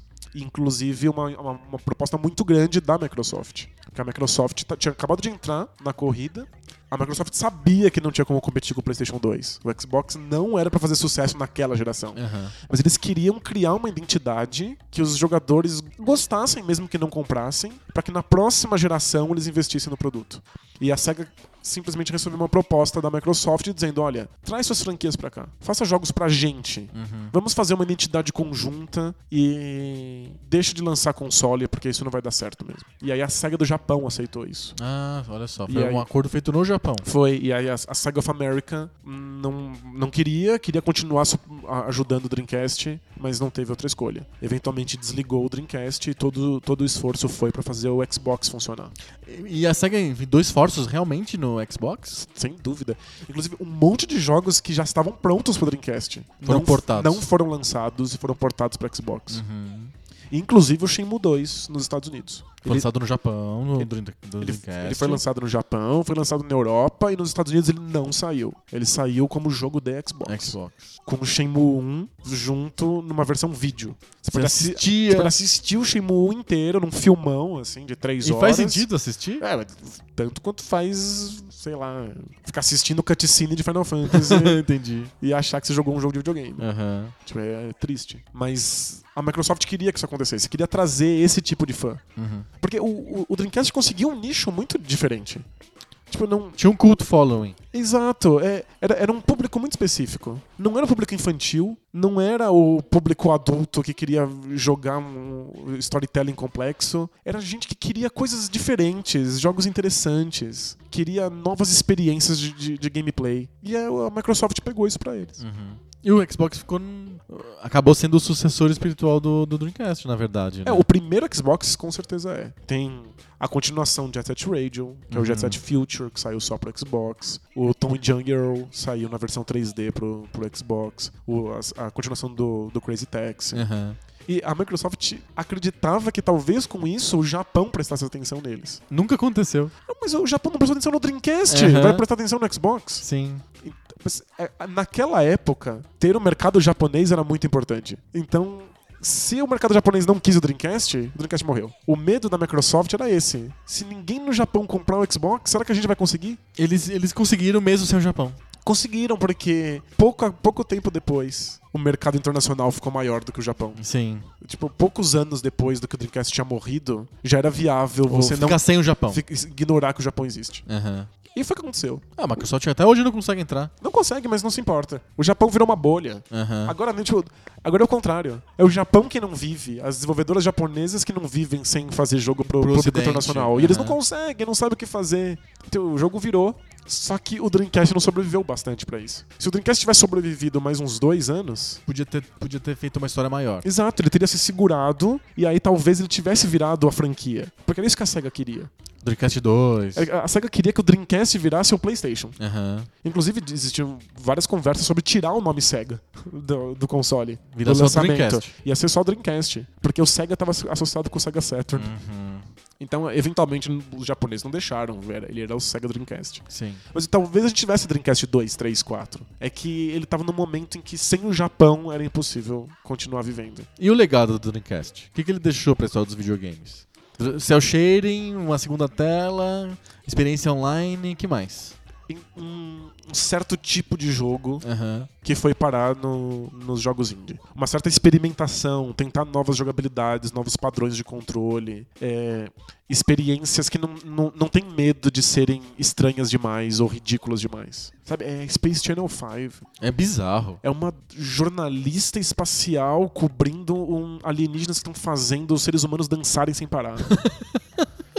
E toda a, toda a mecânica é baseada em Quick Time Events, que era uma coisa super mal vista na indústria. Aham. Então, assim, não, a gente vai tornar isso legal. E o jogo é maravilhoso, mas ele é a coisa mais esquisita que você pode imaginar. Sim, doidaço. E, e esse tipo de coisa continua. Tipo, existe. Essa, essa fagulha do Dreamcast ainda aparece nos indies. E como os indies são cada vez mais importantes, e aí a gente pode debater isso em outro episódio, mas é muito provavelmente o 360, o Xbox 360, só conseguiu consolidar o Xbox como marca por causa dos indies. O ar- o arcade, né? A live arcade. Exato. O, o Dreamcast é responsável por esse tipo de coisa. Uhum. Jogos experimentais. Que isso é uma coisa que poucos consoles conseguem bancar. Dar carta branca pra um estúdio e falar: experimenta aí, faz uma coisa diferente. Sabe, o, o PlayStation 2 foi fazer isso lá no final da vida dele, quando o, o console estava completamente estabelecido. Quando eles não tinham mais como perder, quando eles já eram os videogames mais famosos do- do- Da história. do- da história. Aí a Sony começou a pensar assim: vamos atrás desse público? Esse público que quer essa essa experiência completamente diferente do, do, do resto que a gente tá oferecendo. E aí começaram a sair os jogos esquisitos, os jogos avant-garde. Aham. E aí, agora existe uma, uma, uma briga grande pra, pra, pra ver quem é que pega esse público. O parece que o PlayStation 4 tá mais firme nesse terreno, né? Sem dúvida. O PlayStation 4 tem mais. Mais indies. Tem mais estúdios com carta branca pra fazer loucura. Aham. A, a Sony não tem medo de botar dinheiro na mão de estúdio desenvolvedor independente e falar, faz a sua loucura aí. Uhum. A gente, a, gente ajuda. E se der tudo errado, eles mandam a Santa Mônica. que ajuda lá a montar o jogo. Eu- A fazer o jogo sair, né? Exato. A Santa... Deu qualquer coisa errada no seu jogo. Invoca a Santa Mônica, A Santa faz uma Mônica. oração pra Santa Mônica. Aí a Santa Mônica aparece e salva seu jogo. Que é muito engraçado. Mas toda essa abordagem, assim, não só o estilo do jogo indie, mas também essa, essa coisa empresarial de, tipo, vamos financiar os jogos estranhos e as, e as experiências. Veio do Veio do Dreamcast. É o teu console favorito de todos os tempos? É meu console favorito. É o console pelo qual eu tenho mais carinho. É. E é, não é à toa que ele é o maior cult following dos videogames. Tem mais pessoas como você. Tem muita, muita gente que é apaixonada pela, pelo Dreamcast porque sente que você não consegue encontrar isso aí em outros lugares. Uhum. Ele é realmente o patinho feio. Sabe? Ele tá fazendo o que os outros, os outros videogames não fizeram. Não quiseram fazer. E não quiseram fazer por um motivo, né? Porque é arriscado pra caramba. Sim, você pode gastar, perder muito dinheiro.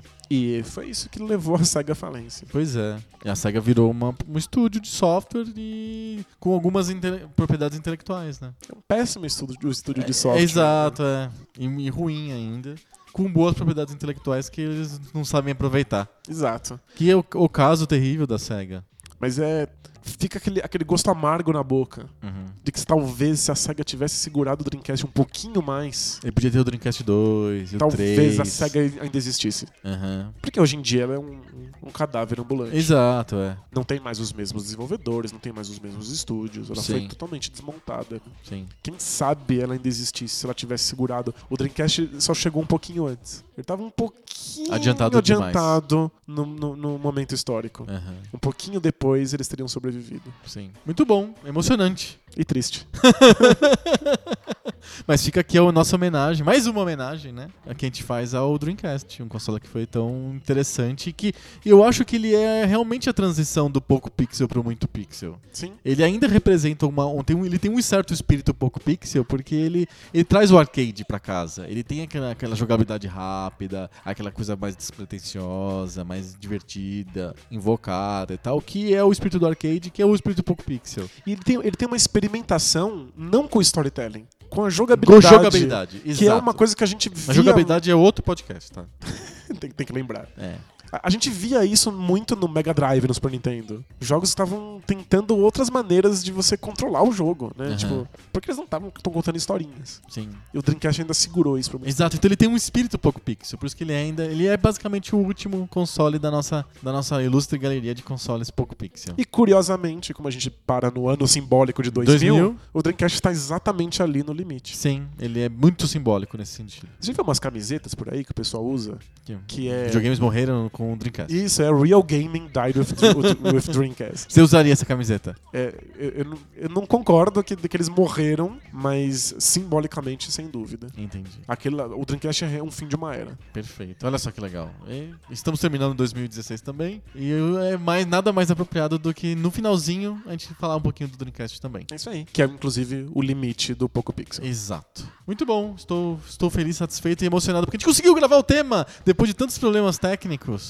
Caramba, foi, mais difícil do que o Dreamcast no Japão. É, foi mais, mais, mais difícil do que quando o Dreamcast quebrava, você tinha que colocar ele de ponta cabeça. É verdade. Mas era, era em parte por culpa da pirataria. É, né? Era. Eles ajudavam a estragar o videogame. Nada, eles colavam uns papelões em cima do CD pra ficar uma, a imagem do jogo, sabe? Sei, sei. Aquilo esquentava loucamente, o Dreamcast pirava, tadinho. Aí o pessoal botava ventilador em cima, De Bot- ponta cabeça. botava de ponta cabeça pra deixar a ventilação a- mais Melhor, aberta. gente. Que absurdo, né? É que, eu, é que eu falo, brasileiro antes de tudo é um forte. Tem que jogar, não interessa. Pode tá papelão descolando, colando dentro do videogame, vamos Poxa, jogar. dá um jeito. Dá um jeito. Vamos dar um jeito e vamos pro debate de bolso? Bora, bora lá. Bora.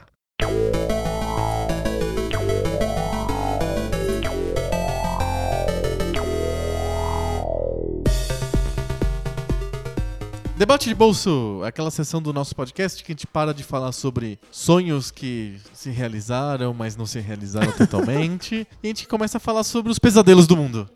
E o mundo tá cheio de pesadelo, hein? Tá difícil. O mundo é virtualmente um grande pesadelo. O, o- o mundo inteiro é um Dreamcast no Japão. Toda semana a gente reveza, a gente troca. Um, semana passada você falou o tema, que não tem nada a ver com videogame. A gente dá uma pausa da- do videogame e fala sobre outras coisas. Essa semana sou eu. O que que você manda? Então, essa semana tá sendo uma semana bem curiosa e eu fiquei pensativo sobre algumas coisas sobre o futuro do Brasil. O que vai acontecer com o Brasil?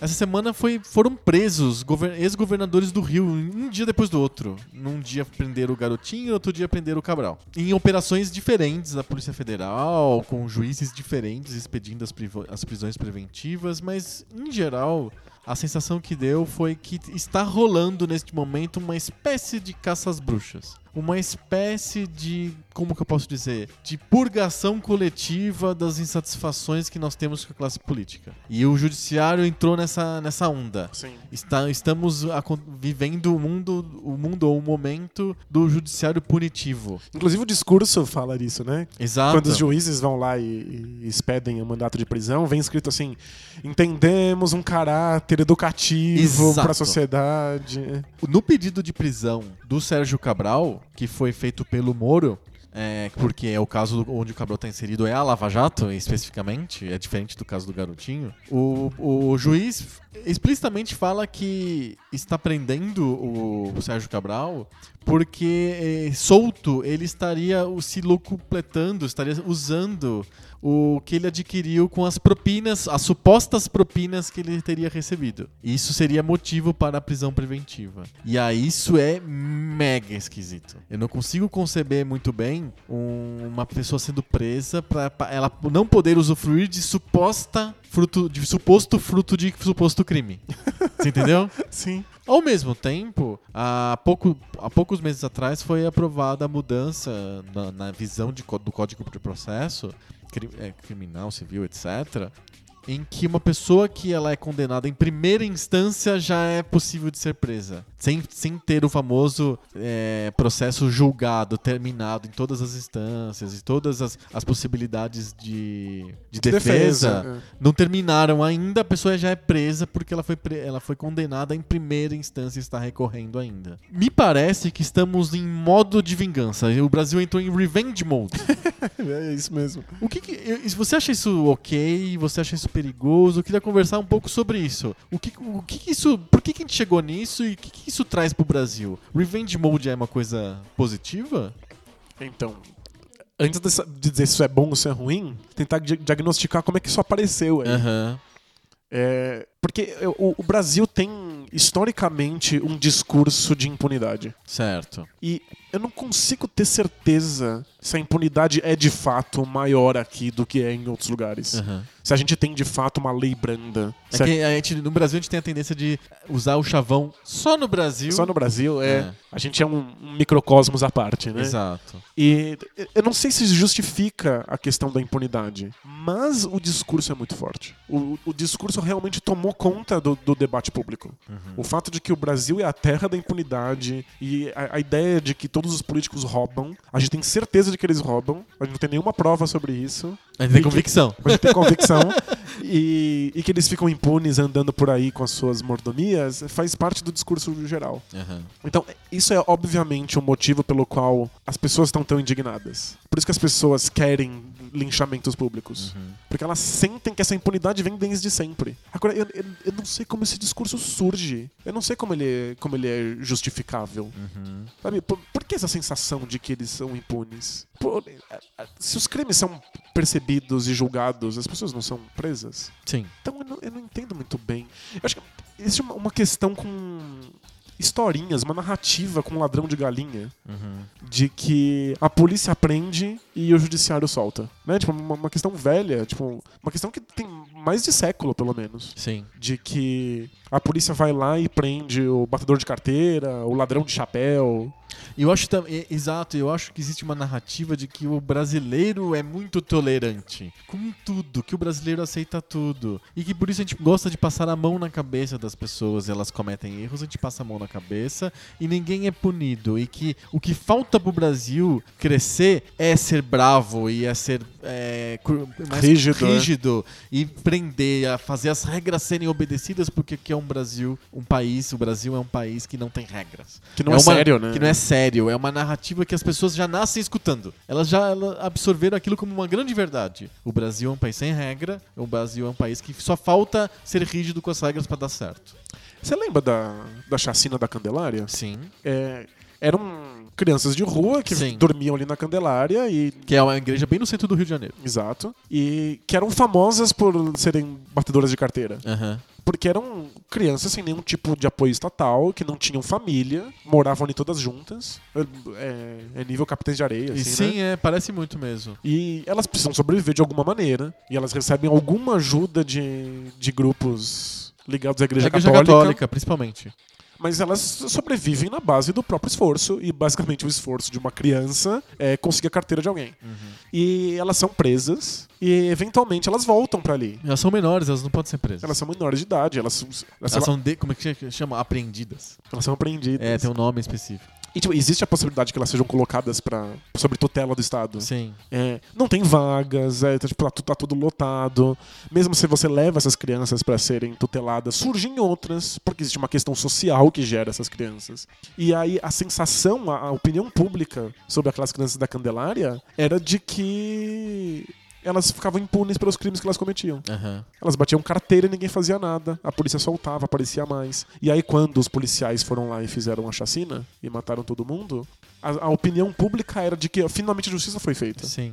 Então existe um, um revanchismo, assim, uma, uma questão de vigilantismo. Exato. Eu vi hoje, Fe- hoje não, mas alguns dias atrás eu vi no Facebook um- uma notícia. Alguém colocou no Facebook uma notícia do tipo: a onda do momento agora são ladrões que colocam cones na Marginal Pinheiros e aí o trânsito para e eles assaltam as pessoas. E a- a- o SPTV, a Globo, alguém, alguém filmou o momento em que os ladrões colocavam os cones na estrada, no meio da, da, da marginal. E aí os, os comentários embaixo eram só assim, eram todos, não tinha nenhum que fosse, que fosse diferente de eu atropelaria sem dó. Se eu atropelar e matar, isso é homicídio mesmo? Aí as outras pessoas, não.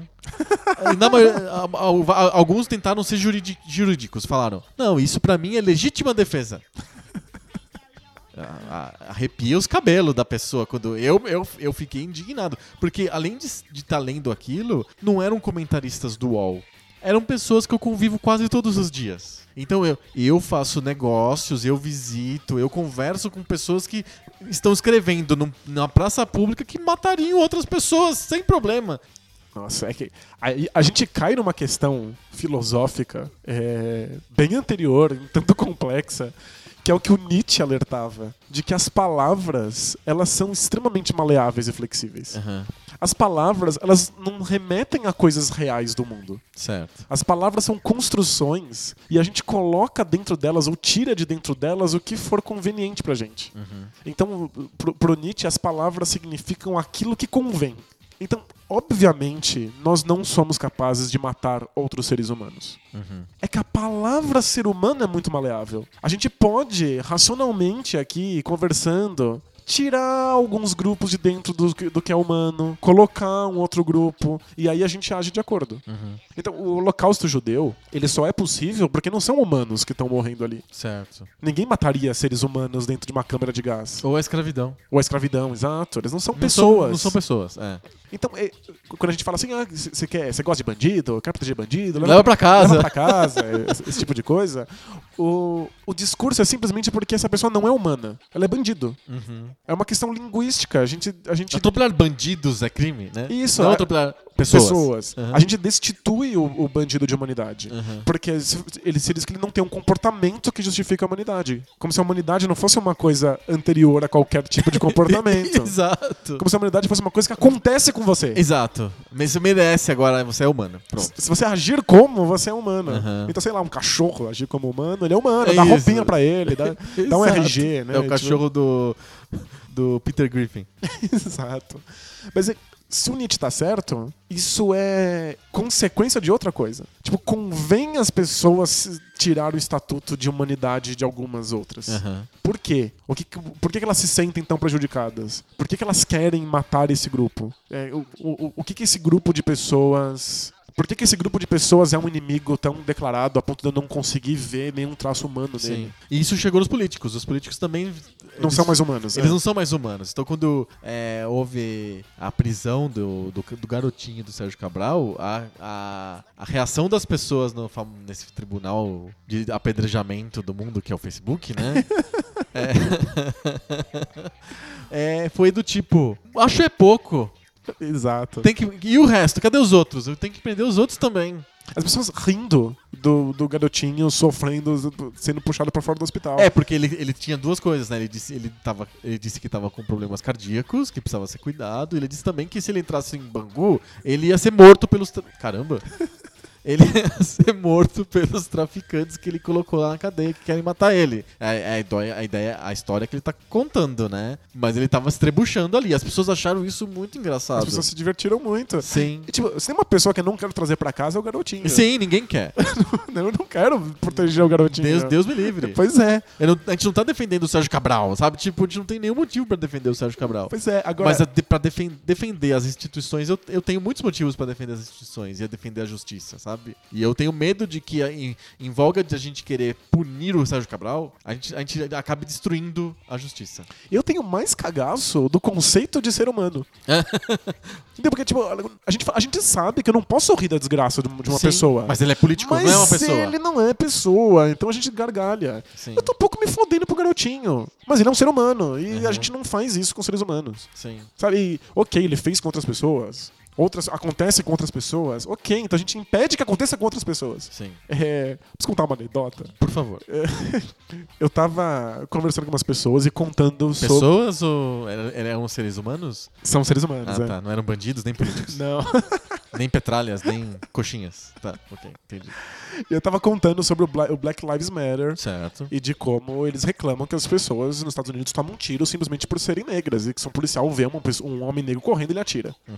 E aí um, um cara falou pra mim assim: Não, mas é, é absurdo que você atire num cara correndo por- porque ele é negro. Tem que atirar nos dois. Você passa um cara negro correndo, tem que atirar. Você passa um cara branco atira- correndo, tem que atirar. Então, tipo, a ideia dele de arrancar o racismo não é que não se atire. Aham. É que se atire em todo mundo. Exato. não, não sejamos mais discricionários na hora de matar pessoas, né? Matemos todo mundo. Mas temos, temos todos. E é uma, é, uma, é uma postura que ficou famosa na, na postura, ah, acho que argentina, do que se vaiam todos. Que acho que quando o, o De La Rua foi, teve que se renunciar, em, né, acho que foi em 99, 2000, alguma coisa assim. Na época do, do Playstation, do Dreamcast, tá, tudo, tudo se encaixa, né? É, o Fernando de la Rua era um presidente argentino que foi muito impopular e aí ele teve que é, pedir pra sair, teve que renunciar e teve uma confusão imensa porque era ainda no começo do governo dele, ia ter nova eleição ou não, ia ter um presidente putativo, sei lá, do Congresso coisa desse tipo. Foi uma baita confusão e eu acho que nessa época surgiu o conceito do que se vaiam todos. Do tipo, a gente não liga pra um político ou pra outro, não é uma questão de gosto desse ou gosto daquele. Eu não gosto de nenhum e que se fodam todos. No Brasil virou, não tenho político de estimação. É, É um discurso muito engraçado. sim. E é, eu, eu tenho medo dessa generalização. Aham.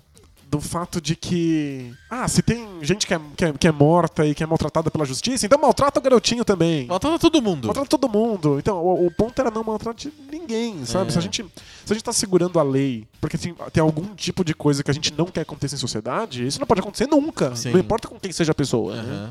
É, eu, eu, eu tenho medo porque não é que o discurso não é funcional. Tipo, sem dúvida, o discurso é disfuncional. O discurso não, não- ele, ele é inútil. Ele não é interessante do ponto de vista de que ele não faz nada. Esse discurso de ódio, de tipo, atropela o bandido lá que tá botando O cone na marginal. cone, ou dá risada do garotinho, ou dá bala em todo mundo que comete crimes, não resolve absolutamente nada esse discurso. Uhum. É um discurso inútil, inócuo. Ele gera um monte de insatisfação e raiva, e aí o outro lado fica com mais raiva e mais satisfação. E é uma espiral de horror. é, né? é A gente sabe bem como é armamento da polícia e do crime organizado. Sim. Se a polícia tem uma faquinha, o traficante tem um revólver. Uhum. Se a polícia tem um revólver, o traficante tem um lança-míssel. Exato. E aí, se, se a polícia tem um helicóptero, né? E assim vai indo. Uhum. É infinito. Então esse discurso não, não, não leva a lugar nenhum. Mas é que o, o que mais me preocupa é quão perigoso ele é. Ele abre precedentes não só jurídicos, ele abre precedentes no discurso. A qualquer momento você pode excluir de um certo grupo a sua ca- característica humana. Você pode tirar ele da, da- daquele grupo de pessoas que merecem ser tratados com algum tipo de dignidade. Você é, está o tempo inteiro flertando com o holocausto. Uhum. Sabe, não, não- não é desesperador? É desesperador. Tipo, a qualquer momento você pode ser taxado como o grupo que não merece mais direitos humanos. É.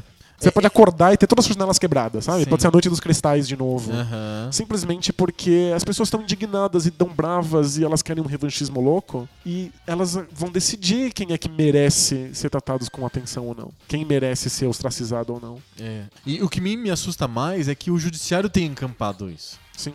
Isso não me assusta no ponto, de vista, no ponto de vista de que eu não entendo. Eu entendo de onde vem. Eu entendo que o judiciário faz parte da sociedade. Ele não é um- não tá em outro planeta. E ele sente que ele, que ele deve explicações pra sociedade. Sim, Ele tá- ele, no fundo, ele tá tentando limpar o nome dele. É uma instituição extremamente desacreditada. exato. né? As pessoas acham que aquilo não serve pra nada, que eles ficam passando mão na cabeça de bandido, que todo crime de colarinho branco não dá em nada, que tudo acaba em pizza. Eles estão tentando falar assim: olha, não, a gente trabalha, a gente existe. E eles estão tentando isso de uma maneira, inclusive, que os torna celebridades. Aham, Exato, é verdade. E aí é uma questão, um outro debate de bolso, talvez, que a gente pudesse falar sobre a personalidade do juiz Moro. Eu acho que temos aí um personagem que a gente deveria tomar muito cuidado e ficar olhando meio de perto. É um personagem interessante. É, É um personagem intrigante, assustador. E por, pela, pelo autoritarismo que ele demonstra ter, ele parece gostar de mostrar, sabe? Ele gosta de ter uma cara. E, e é engraçado que judiciário. Não o deveria ser assim. O judiciário ter cara é uma coisa A esquisita. gente não deveria saber que existe um juiz com o nome Moro, entendeu? É. É, o juiz ele, ele é institucional, é um papel institucional acima de tudo. Ele não é, ele, o, o juiz não tá em nome de si mesmo fazendo Ele as é, coisas. ele é a justiça. Ele é a justiça. Em inglês até o nome, o juiz de uma determinada é, posição pra cima chama justice, não é mais judge. Ele vira justice, é o cargo a ele é justiça. é. Então, é, não devia ser personalizado. A gente não devia ter uma, ele não devia ter uma personalidade que gente fale, hum, essa atitude é muito típica do juiz tal. Não deveria ser assim. Eu, eu- eu lembro do Sócrates condenado à morte e perguntando pra ele assim: Mas o juiz errou, Sócrates. Você quer fugir? A gente pagou os guardas aqui, dá pra, dá pra você fugir. E ele responde: Mas não, não foi o juiz. Foi a justiça. Aham, Tipo, a, a justiça entendeu que eu sou o culpado. Sim. Então fico. Exato. Tipo, mesmo que eu não concorde. Então, o, o fato de existir um juiz que a gente chama, que as pessoas gostam, cuja esposa faz uma página no Facebook pública pra mostrar a vida, a vida íntima dele pras pessoas, etc., como uma apologia a ele, é, para mim é muito assustador. É, Ainda mais um cara que prende um político conhecido porque ele, a princípio, estaria gozando dos frutos de um suposto roubo. do suposto roubo. Um suposto roubo. Ele É. é. ele é uma prisão preventiva. Prisões preventivas são feitas pra você impedir que o, o réu, ou o pro- provável réu, destrua provas Exato. ou fuja e você não consegue mais prendê-lo. Mas não, foi preventiva com a justificativa de que ele estaria usando o fruto do suposto roubo. É O que é complicado. complicado. Ninguém É. aqui tá defendendo o Cabral. A- a- a- todos nós temos a convicção de que houve roubo. A convicção, sem provas. Mas a gente é a gente. Eu sou o Adriano, tô falando com o Danilo. A gente tá num quarto conversando aqui, gravando podcast. O outro é juiz, ele tá expedindo coisas que fazem efeito mesmo na, na vida real. Ele escreve e aí a polícia vai lá e prende o cara, entendeu? É diferente. Eu, eu, eu chamar o cara de ladrão é meu palpite, é, é meu chute. É, tipo, é, é achismo total. Eu não tenho consequências reais no Exato. mundo. É. Porque se você pode prender alguém porque esse alguém pode estar usando o fruto de um suposto roubo, ele pode prender alguém porque acha que você fez um suposto roubo. E. Você entendeu? Sim, o precedente é foda. O, sem, o, o presidente é muito forte. Ele pode prender absolutamente qualquer um, porque, Porque tudo é justificável. Porque convém. é. Porque convém. Ele não faz isso com todo mundo, mas ele faz com quem ele acha que a opinião pública não vai voltar-se contra ele. E aí é o que eu fico assustado é um juiz agindo em nome próprio, em causa própria. Mas é, é porque a- a- não existe crença na justiça. Nem como conceito, nem como instituição. Aham. Então quem salva quando você perde a crença no- na instituição é o indivíduo. Sim. Tipo, o, o juiz Moro tem uma cara e ele é famoso e adorado, as pessoas usam camiseta. Porque elas não gostam da justiça. Sim. Ele é a solução porque aquilo lá não funciona. Ele é o Nicholas Marshall. Lembra do Nicholas Marshall? Era um seriado que tinha na Globo, que era um juiz que de dia ele, ele tentava seguir as regras e ele ficava muito frustrado porque ele não conseguia prender todo mundo que ele queria. De noite ele tirava, ele abria, o- tirava o, prendia o cabelo, ficava um cabelão, assim, ele sentava numa moto e ia pros becos prender os caras, assim, sabe? Bater nos, nos bandidos. Então, o, o problema. tipo, um cara socando alguém na rua. E eu falo assim, mano, o que você tá fazendo? Ele, não, não, não. Eu sei o que eu tô fazendo, esse cara é bandido. É, a gente não tem como saber. Porque, tipo, O que, a que é bandido ou não? é, É, tipo, a justiça tem um padrão. E eu posso não concordar com esse padrão. Eu posso não gostar do que a justiça representa. Eu posso não, não concordar com as questões que a justiça chegou aqui. Mas elas são fruto de um debate. De séculos. séculos. Séculos. E de muita, mu- muito cuidado e muita atenção e muito estudo e que continua sendo mudado através desse debate, desse Exato. estudo. Você pode reclamar que a justiça é lenta, Mas tem um propósito. que o avanço lei, né? dessa lentidão é, é- que, que o, av- o avanço da justiça é, é- é lento, que o, que o avanço teórico é lento. Sim. Mas é, isso é pra evitar que prenda-se alguém porque convém pra mim. Antigamente não tinha o conceito de justiça, era o rei. O rei ele tinha o poder de matar ou, ou não Isso. matar uma pessoa. Ele não gostava do cara, o cara era meio sujo, tinha um nariz grande, mata. Sabe? Tipo, E aí ele pode. ele- claro que quando ele mata, são todos bandidos. sim, ele falou, é bandido. Mas ele é que define o que, o o que é bandido ou não. E tipo, o risco é quão maleável essa palavra é. A justiça tenta tornar isso não maleável. Então, tipo, aos poucos isso pode ir sendo mudado através de reclamações da sociedade, de novos estudos, do avanço social, etc. Mas não porque ele acordou um dia e falou, gostei desse, do que aconteceu na Itália. Porque diz que a grande inspiração do Moro, inclusive ele fala isso nos- nas palestras e coisas desse tipo, foi a Operação Mãos Limpas na Itália. Que foi contra a máfia, né? Exato, foi contra a máfia incrustada dentro do sistema político. O que aconteceu na Itália depois da Operação Mãos Limpas é que o que ninguém fala. O que aconteceu foi que os partidos foram desmantelados e o, o efeito mais óbvio disso é Berlusconi. É verdade. Então, hoje a Itália está com uma, uma situação política bem complicada. Os primeiros ministros duram muito pouco tempo, o país é meio esquisito politicamente. É, mas sempre foi. né? Sempre foi, tem a famosa piada do Papa, né? Que perguntaram pro Papa. Então, o senhor que tá há tantos anos em Roma, conhece muito bem tudo o que acontece aqui, me explica, por favor, a política italiana. aí a resposta do Papa foi: tá aí uma coisa que nem com 60 anos de Roma alguém consegue entender, né? Então, tipo, é. Já era muito complicado, ficou um caos total e o que acontece? Surge figuras como Berlusconi. Então, você tira os corruptos da, da vez, só que destrói Rui, o castelo inteiro político junto. E eu acho que o Brasil talvez esteja caminhando para um modelo assim. O acho. problema é o que surge depois desse terremoto. É que terremotos são, têm possibilidade de surgirem coisas muito legais, muito interessantes e desastres completos. São momentos em que, em que surgem coisas. Não, São momentos Joga de seus dados, novidade, é. exato. Então, obviamente, a gente, a gente tem que ficar de olho nisso pra tentar garantir o, que surja a melhor coisa possível de um Exato. terremoto que já tá anunciado. Tá anunciado. O problema é como é que tá o imaginário das pessoas ao redor desse terremoto. Tipo, se você tentar colocar instituições no lugar do que cair, eu acho que as pessoas não estão dispostas a aceitar isso agora. Uhum. As pessoas querem indivíduos que dizem que elas mesmas estão tomando a responsabilidade nas próprias mãos. As pessoas É. querem uma coisa individual. E a- isso me parece claro até porque essa semana o Congresso Nacional, a Câmara dos Deputados, foi invadida por um grupo de pessoas pedindo intervenção militar. É. Que é o jeito de individualizar a questão, né? Eu não gosto das instituições, eu quero pessoas que têm poderes maiores do que a Isso, vida. bota um general, esse general vai cuidar disso. né? Exato. É, de certa maneira, isso é fruto do nosso tempo. Essa, é, achar que política é uma questão de gerenciamento de um indivíduo, assim como é da empresa. Aham, O fato de que as manifestações de rua, elas não são manifestações por pauta única. uhum. Cada um tá representando a si mesmo e gritando as suas próprias coisas. A gente individualizou a política. As instituições são frágeis e corruptas e, e quebradas, mas a gente tá jogando qu- qualquer possibilidade de instituição pra fora. A gente tá tornando essa coisa extremamente individual. Isso é Muito perigoso. bastante perigoso. Muito perigoso. O tempo também é muito perigoso, a gente tá extrapolando todo ele. Então a gente precisa de dar uma parada no, no pensar no futuro sombrio e complicado e vamos para as cartinhas. Vamos pegar as cartinhas com as nossas próprias mãos. Exato, exato. cartinhas. Cartinhas. Cartinhas.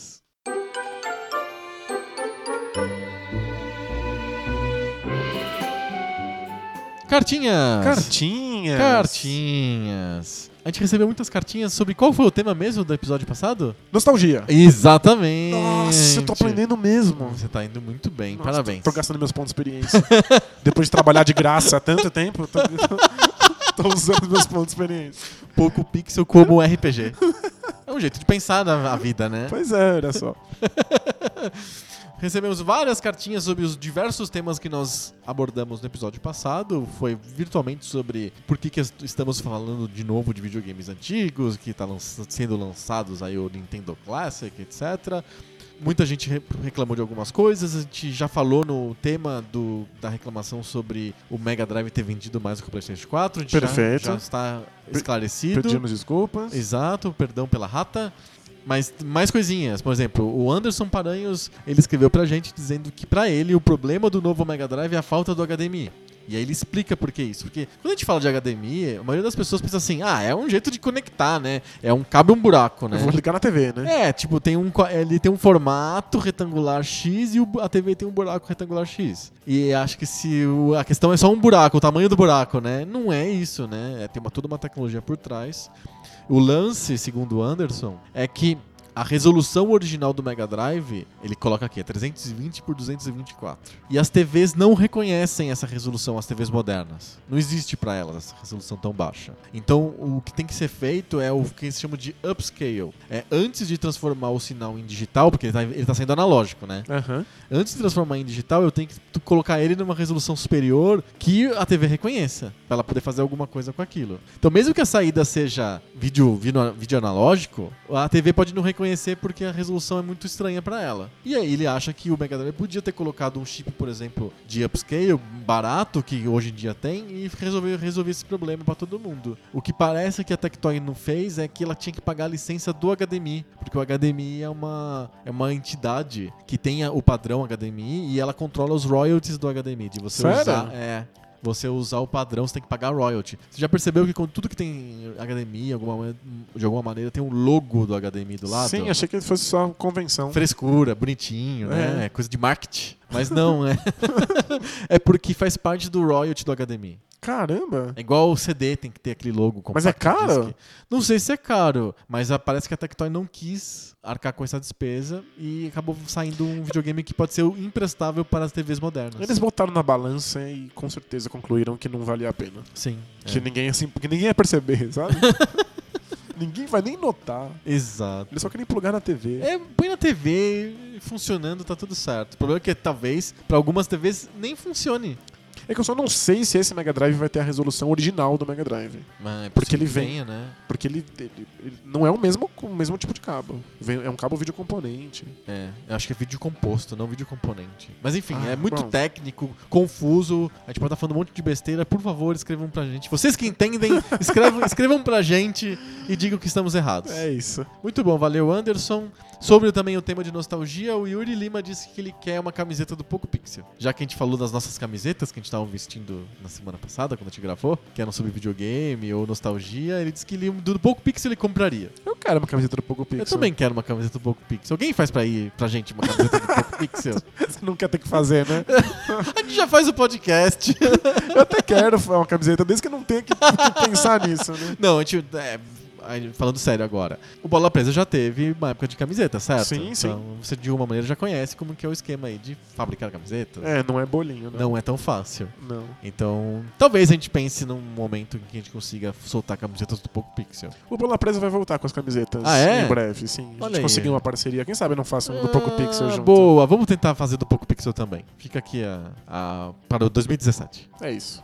Saindo do tema principal e indo para o debate de bolso. Cota debate de bolsa. Cota debate de bolsa. Semana passada a gente falou, como absolutamente todo mundo no planeta Terra, a gente falou sobre o Trump. Recebemos duas cartinhas bravas com a gente. Ah, é? É, comigo. Com você? Comigo. É, porque. Opa, então eu vou, vou tomar uma água, já volto. eu não, não gosto de tomar bronca à toa. é. Ok, então vamos para o monólogo aqui. Não, o Vinícius Oliveira Mello disse que a discussão sobre o Trump foi muito rasa. Tá. Ok. Aceito. Um compositor importante do começo do século XX, o Gustav Mahler, ele disse uma vez que a alegação crítica de banalidade em obra musical era uma coisa que você não consegue refutar. Você falar que é banal, eu É, você, não, você não sabe o que responder. E a mesma coisa, quando alguém diz pra gente que a nossa discussão foi rasa, eu não, eu não sei o que falar. Então, às vezes é raso por falta de tempo, Pode ser. porque é muito rápido. 20 minutos. É, às vezes é raso porque a gente não, não, não domina o assunto mesmo, a gente não tem muito o que dizer. Sim. Às vezes é raso porque as duas coisas juntam.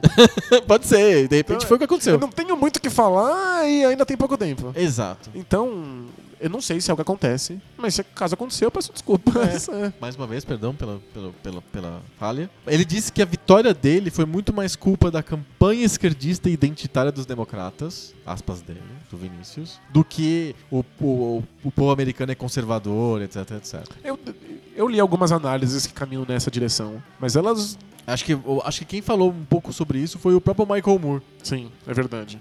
É, existe, existe essa questão de que reclama-se que a esquerda hoje em dia se dividiu em um milhão de, de identidades Aham. e que isso não gera nenhum tipo de lucro eleitoral.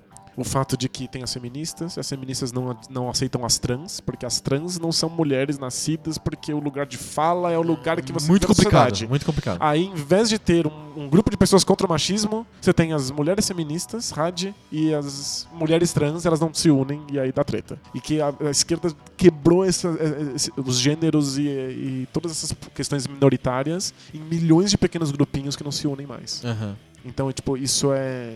É uma questão, a esquerda está ciente disso, e eu vi leituras de que aconteceu no- nos Estados Unidos. De que a, a Hillary fala para as mulheres e fala para os negros, e outros grupos minoritários não, não se entendem com isso, ou não reconhecem a Hillary como a defensora dessas pequenas Eu acho que, o, minorias. acho que o principal é que eles não reconhecem a Hillary como defensora desse, desse, desse Eu pessoal. também, eu acho que a questão principal é que ela é o establishment. Exato, é, o próprio Vinícius escreveu aqui. é, o Trump, de, de alguma maneira estranha, ele representava uma mudança. Porque o- a Hillary Clinton representa os Clinton, sabe? Tipo, É. mais do mesmo. E ela era apoiada por mídia, bancos, mercado financeiro, é, Silicon Valley, tudo. Não, total. Total, né? Sem dúvida. O que é, o que é estranho é que o, o Trump ter conseguido criar uma narrativa em que ele, bilionário do real estate, bilionário im- imobiliário, Ele que é é, a coisa mais establishment que possa existir na vida, ele é a diferença. ele ser considerado diferente. É porque é incrível como o que a gente vê é o comportamento, é o discurso, não é a coisa em si. Exato, ele, ele pode ser o cara que. Ele ganha dinheiro comprando terrenos e vendendo prédios. É, é a coisa mais establishment que existe. Porque você tem que estar muito colado no- em todos os setores do, do, do setor público, de,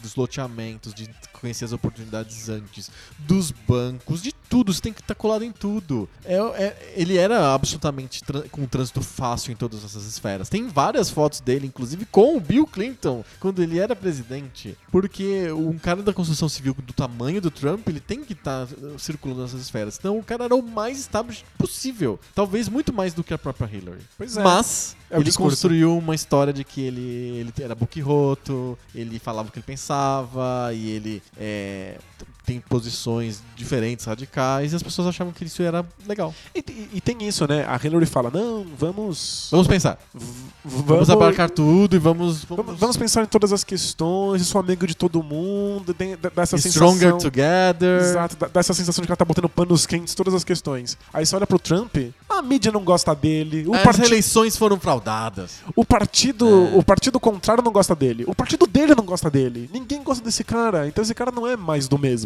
Esse cara não faz parte, né? Ele, Exato. ele pareceu um outsider. Aham. Ele não é nada outsider, ele só é outsider por causa do comportamento. Exato. Ele tem um comportamento Ele constrangedor. era ninguém quer insider em perto. tudo, mas ele era um outsider a princípio con- pra concorrer a presidente dos Estados Unidos. Exato. Era o único lugar que ele não era insider. O resto, entendeu? Ele podia pertencer a tudo. Tem até vídeo dele entrando em luta de luta livre. Porque era no hotel lá dele, ele entrou e deu porrada. No... Sabe aquelas palhaçadas de luta Sim. livre? Tipo, ele tava em todas, absolutamente todas. Só não tava no único lugar que as pessoas que Washington ou os jornais achavam que ele não podia estar, que era ser presidente dos Estados Unidos. Aí que ele virou a única vez na vida que ele virou um outsider. E foi o bastante. E foi o suficiente, que agora ele é o próprio presidente dos Estados Unidos. Ainda não, não está empossado, mas. 20 de janeiro. É, exato, ele é o presidente elect. É, ele, o Vinícius completa aqui dizendo que muito da força do que o Trump teve durante a campanha é porque, é, de alguma maneira, a campanha da Hillary demonizou o outro lado e chamou as pessoas que votavam no Trump de burro e feio e mal. E ninguém gosta disso. Ninguém gosta de ser chamado de burro ou de errado.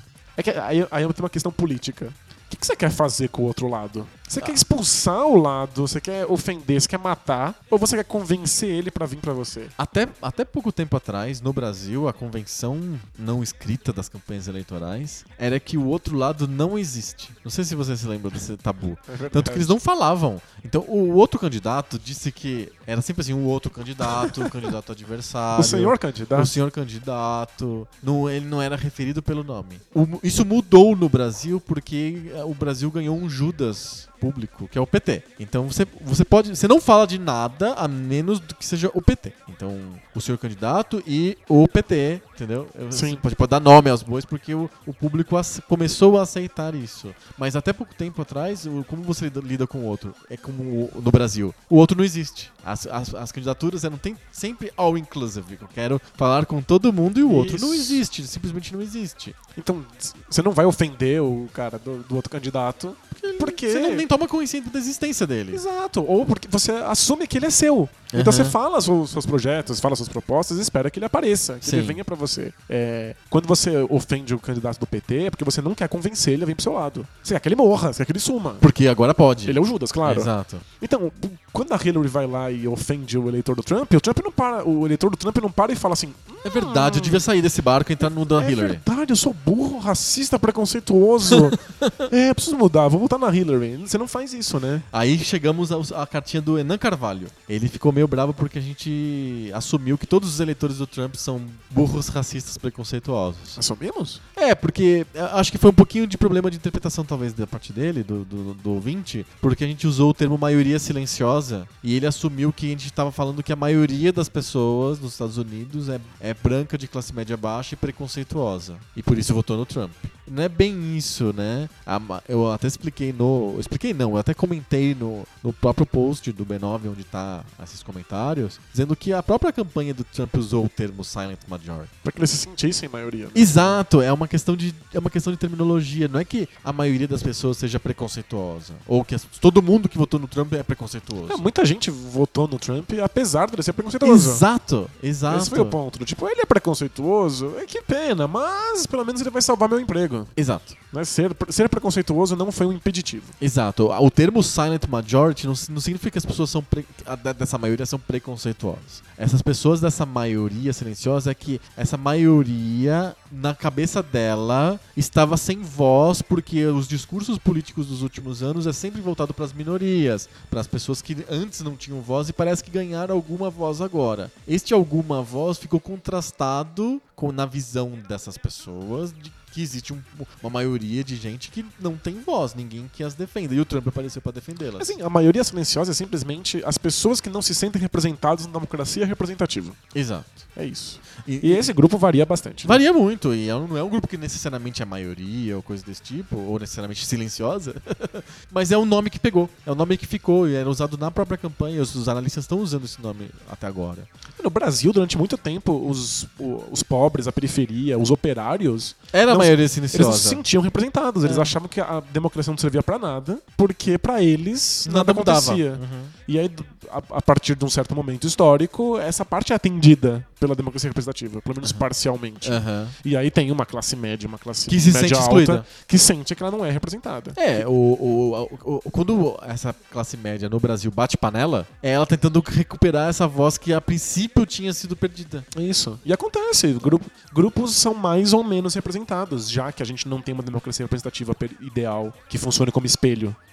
A nossa democracia representativa não é espelho da sociedade. Não tem a mesma quantidade de brancos, a mesma quantidade de homens, a mesma quantidade de Não, mulheres. não né? Então, como resultado, algum grupo não está representado de acordo. Sim. Quando um discurso. Acho que a gente consegue falar de melhor em termos de discurso, em vez de falar de termos de pessoas. Acho que fica melhor.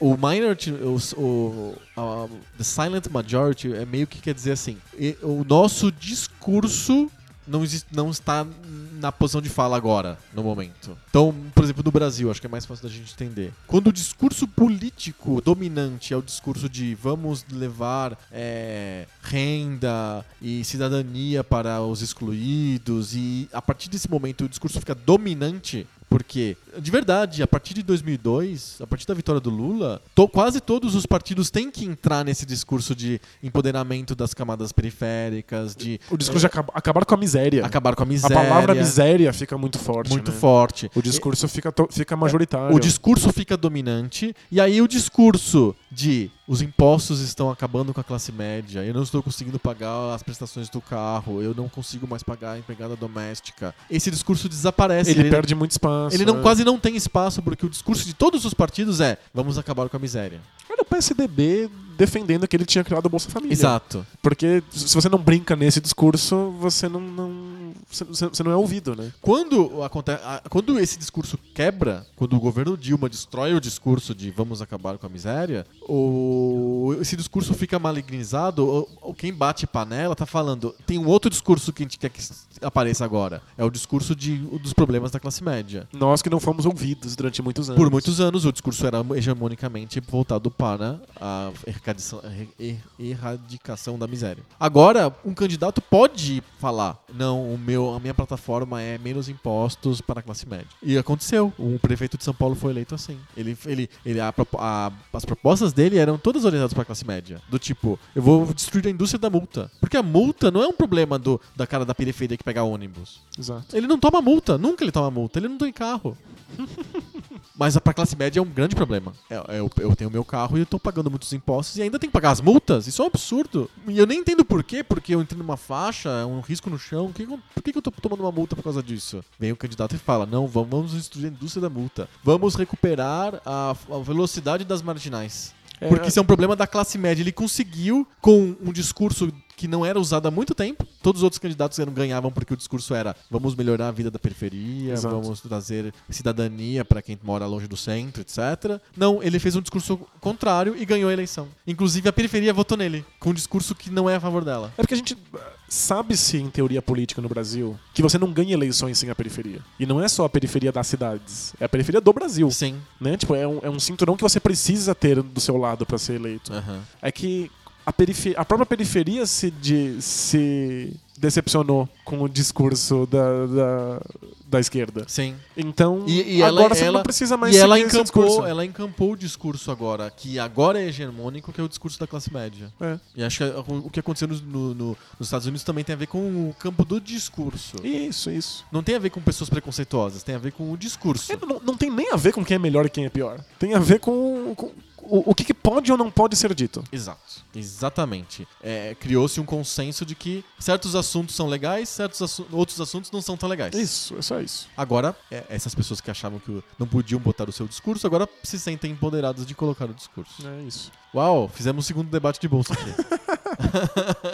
Pois é, tem que chamar de debate de bolso 2. Dois. As cartinhas. As cartinhas. Muito bom, gente. Obrigado pelas cartinhas. Mandem mais cartinhas. Estamos perto de qual episódio agora, Danilo? O lendário episódio 73. Olha só, não consigo conter minha ansiedade. Finalmente vai ser aquele grande episódio que tudo ia acontecer. Exato. Porque, né, a gente fez isso. A gente empurrou com a barriga. Gente empurrou com a barriga tudo que a gente queria fazer e não, não, não, não, não tinha vontade, não tinha ânimo. A gente falou, ah, no CD3 a gente faz. 73. Porque parecia, não parecia um número muito distante? Parecia. Tipo Nunca 2001, acon- né? nu- Nunca chega. Em 2001 vai ter um uma Odisseia no espaço. Sabe? Vamos chegar em outros mundos, outros planetas. É. Em 1984, assim, uma data bem distante, vai ter um futuro distópico. Exato. A gente alcança. Alcançamos, olha o 73 aí. 73 está chegando, gente. Então até o 73, com mais papo novo. Sobre videogame velho. Valeu! Tchau!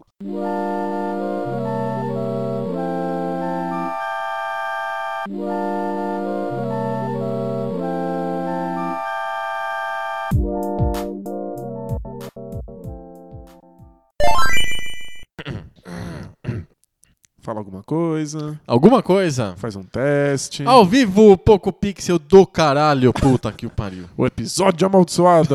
Que o tema de bosta. hoje é Deu tudo errado! Por isso não tem episódio essa semana pra vocês. Essa semana Vamos não- deixar vocês com debates de bolsa antigos. Que bosta! Aí os ouvidos começam a cortar os pulsos, né? Ai, que bosta! Agora, agora tá funcionando. Você queria escutar sobre videogames? Ah, se fudeu, vai ter que escutar debate de bolso velho.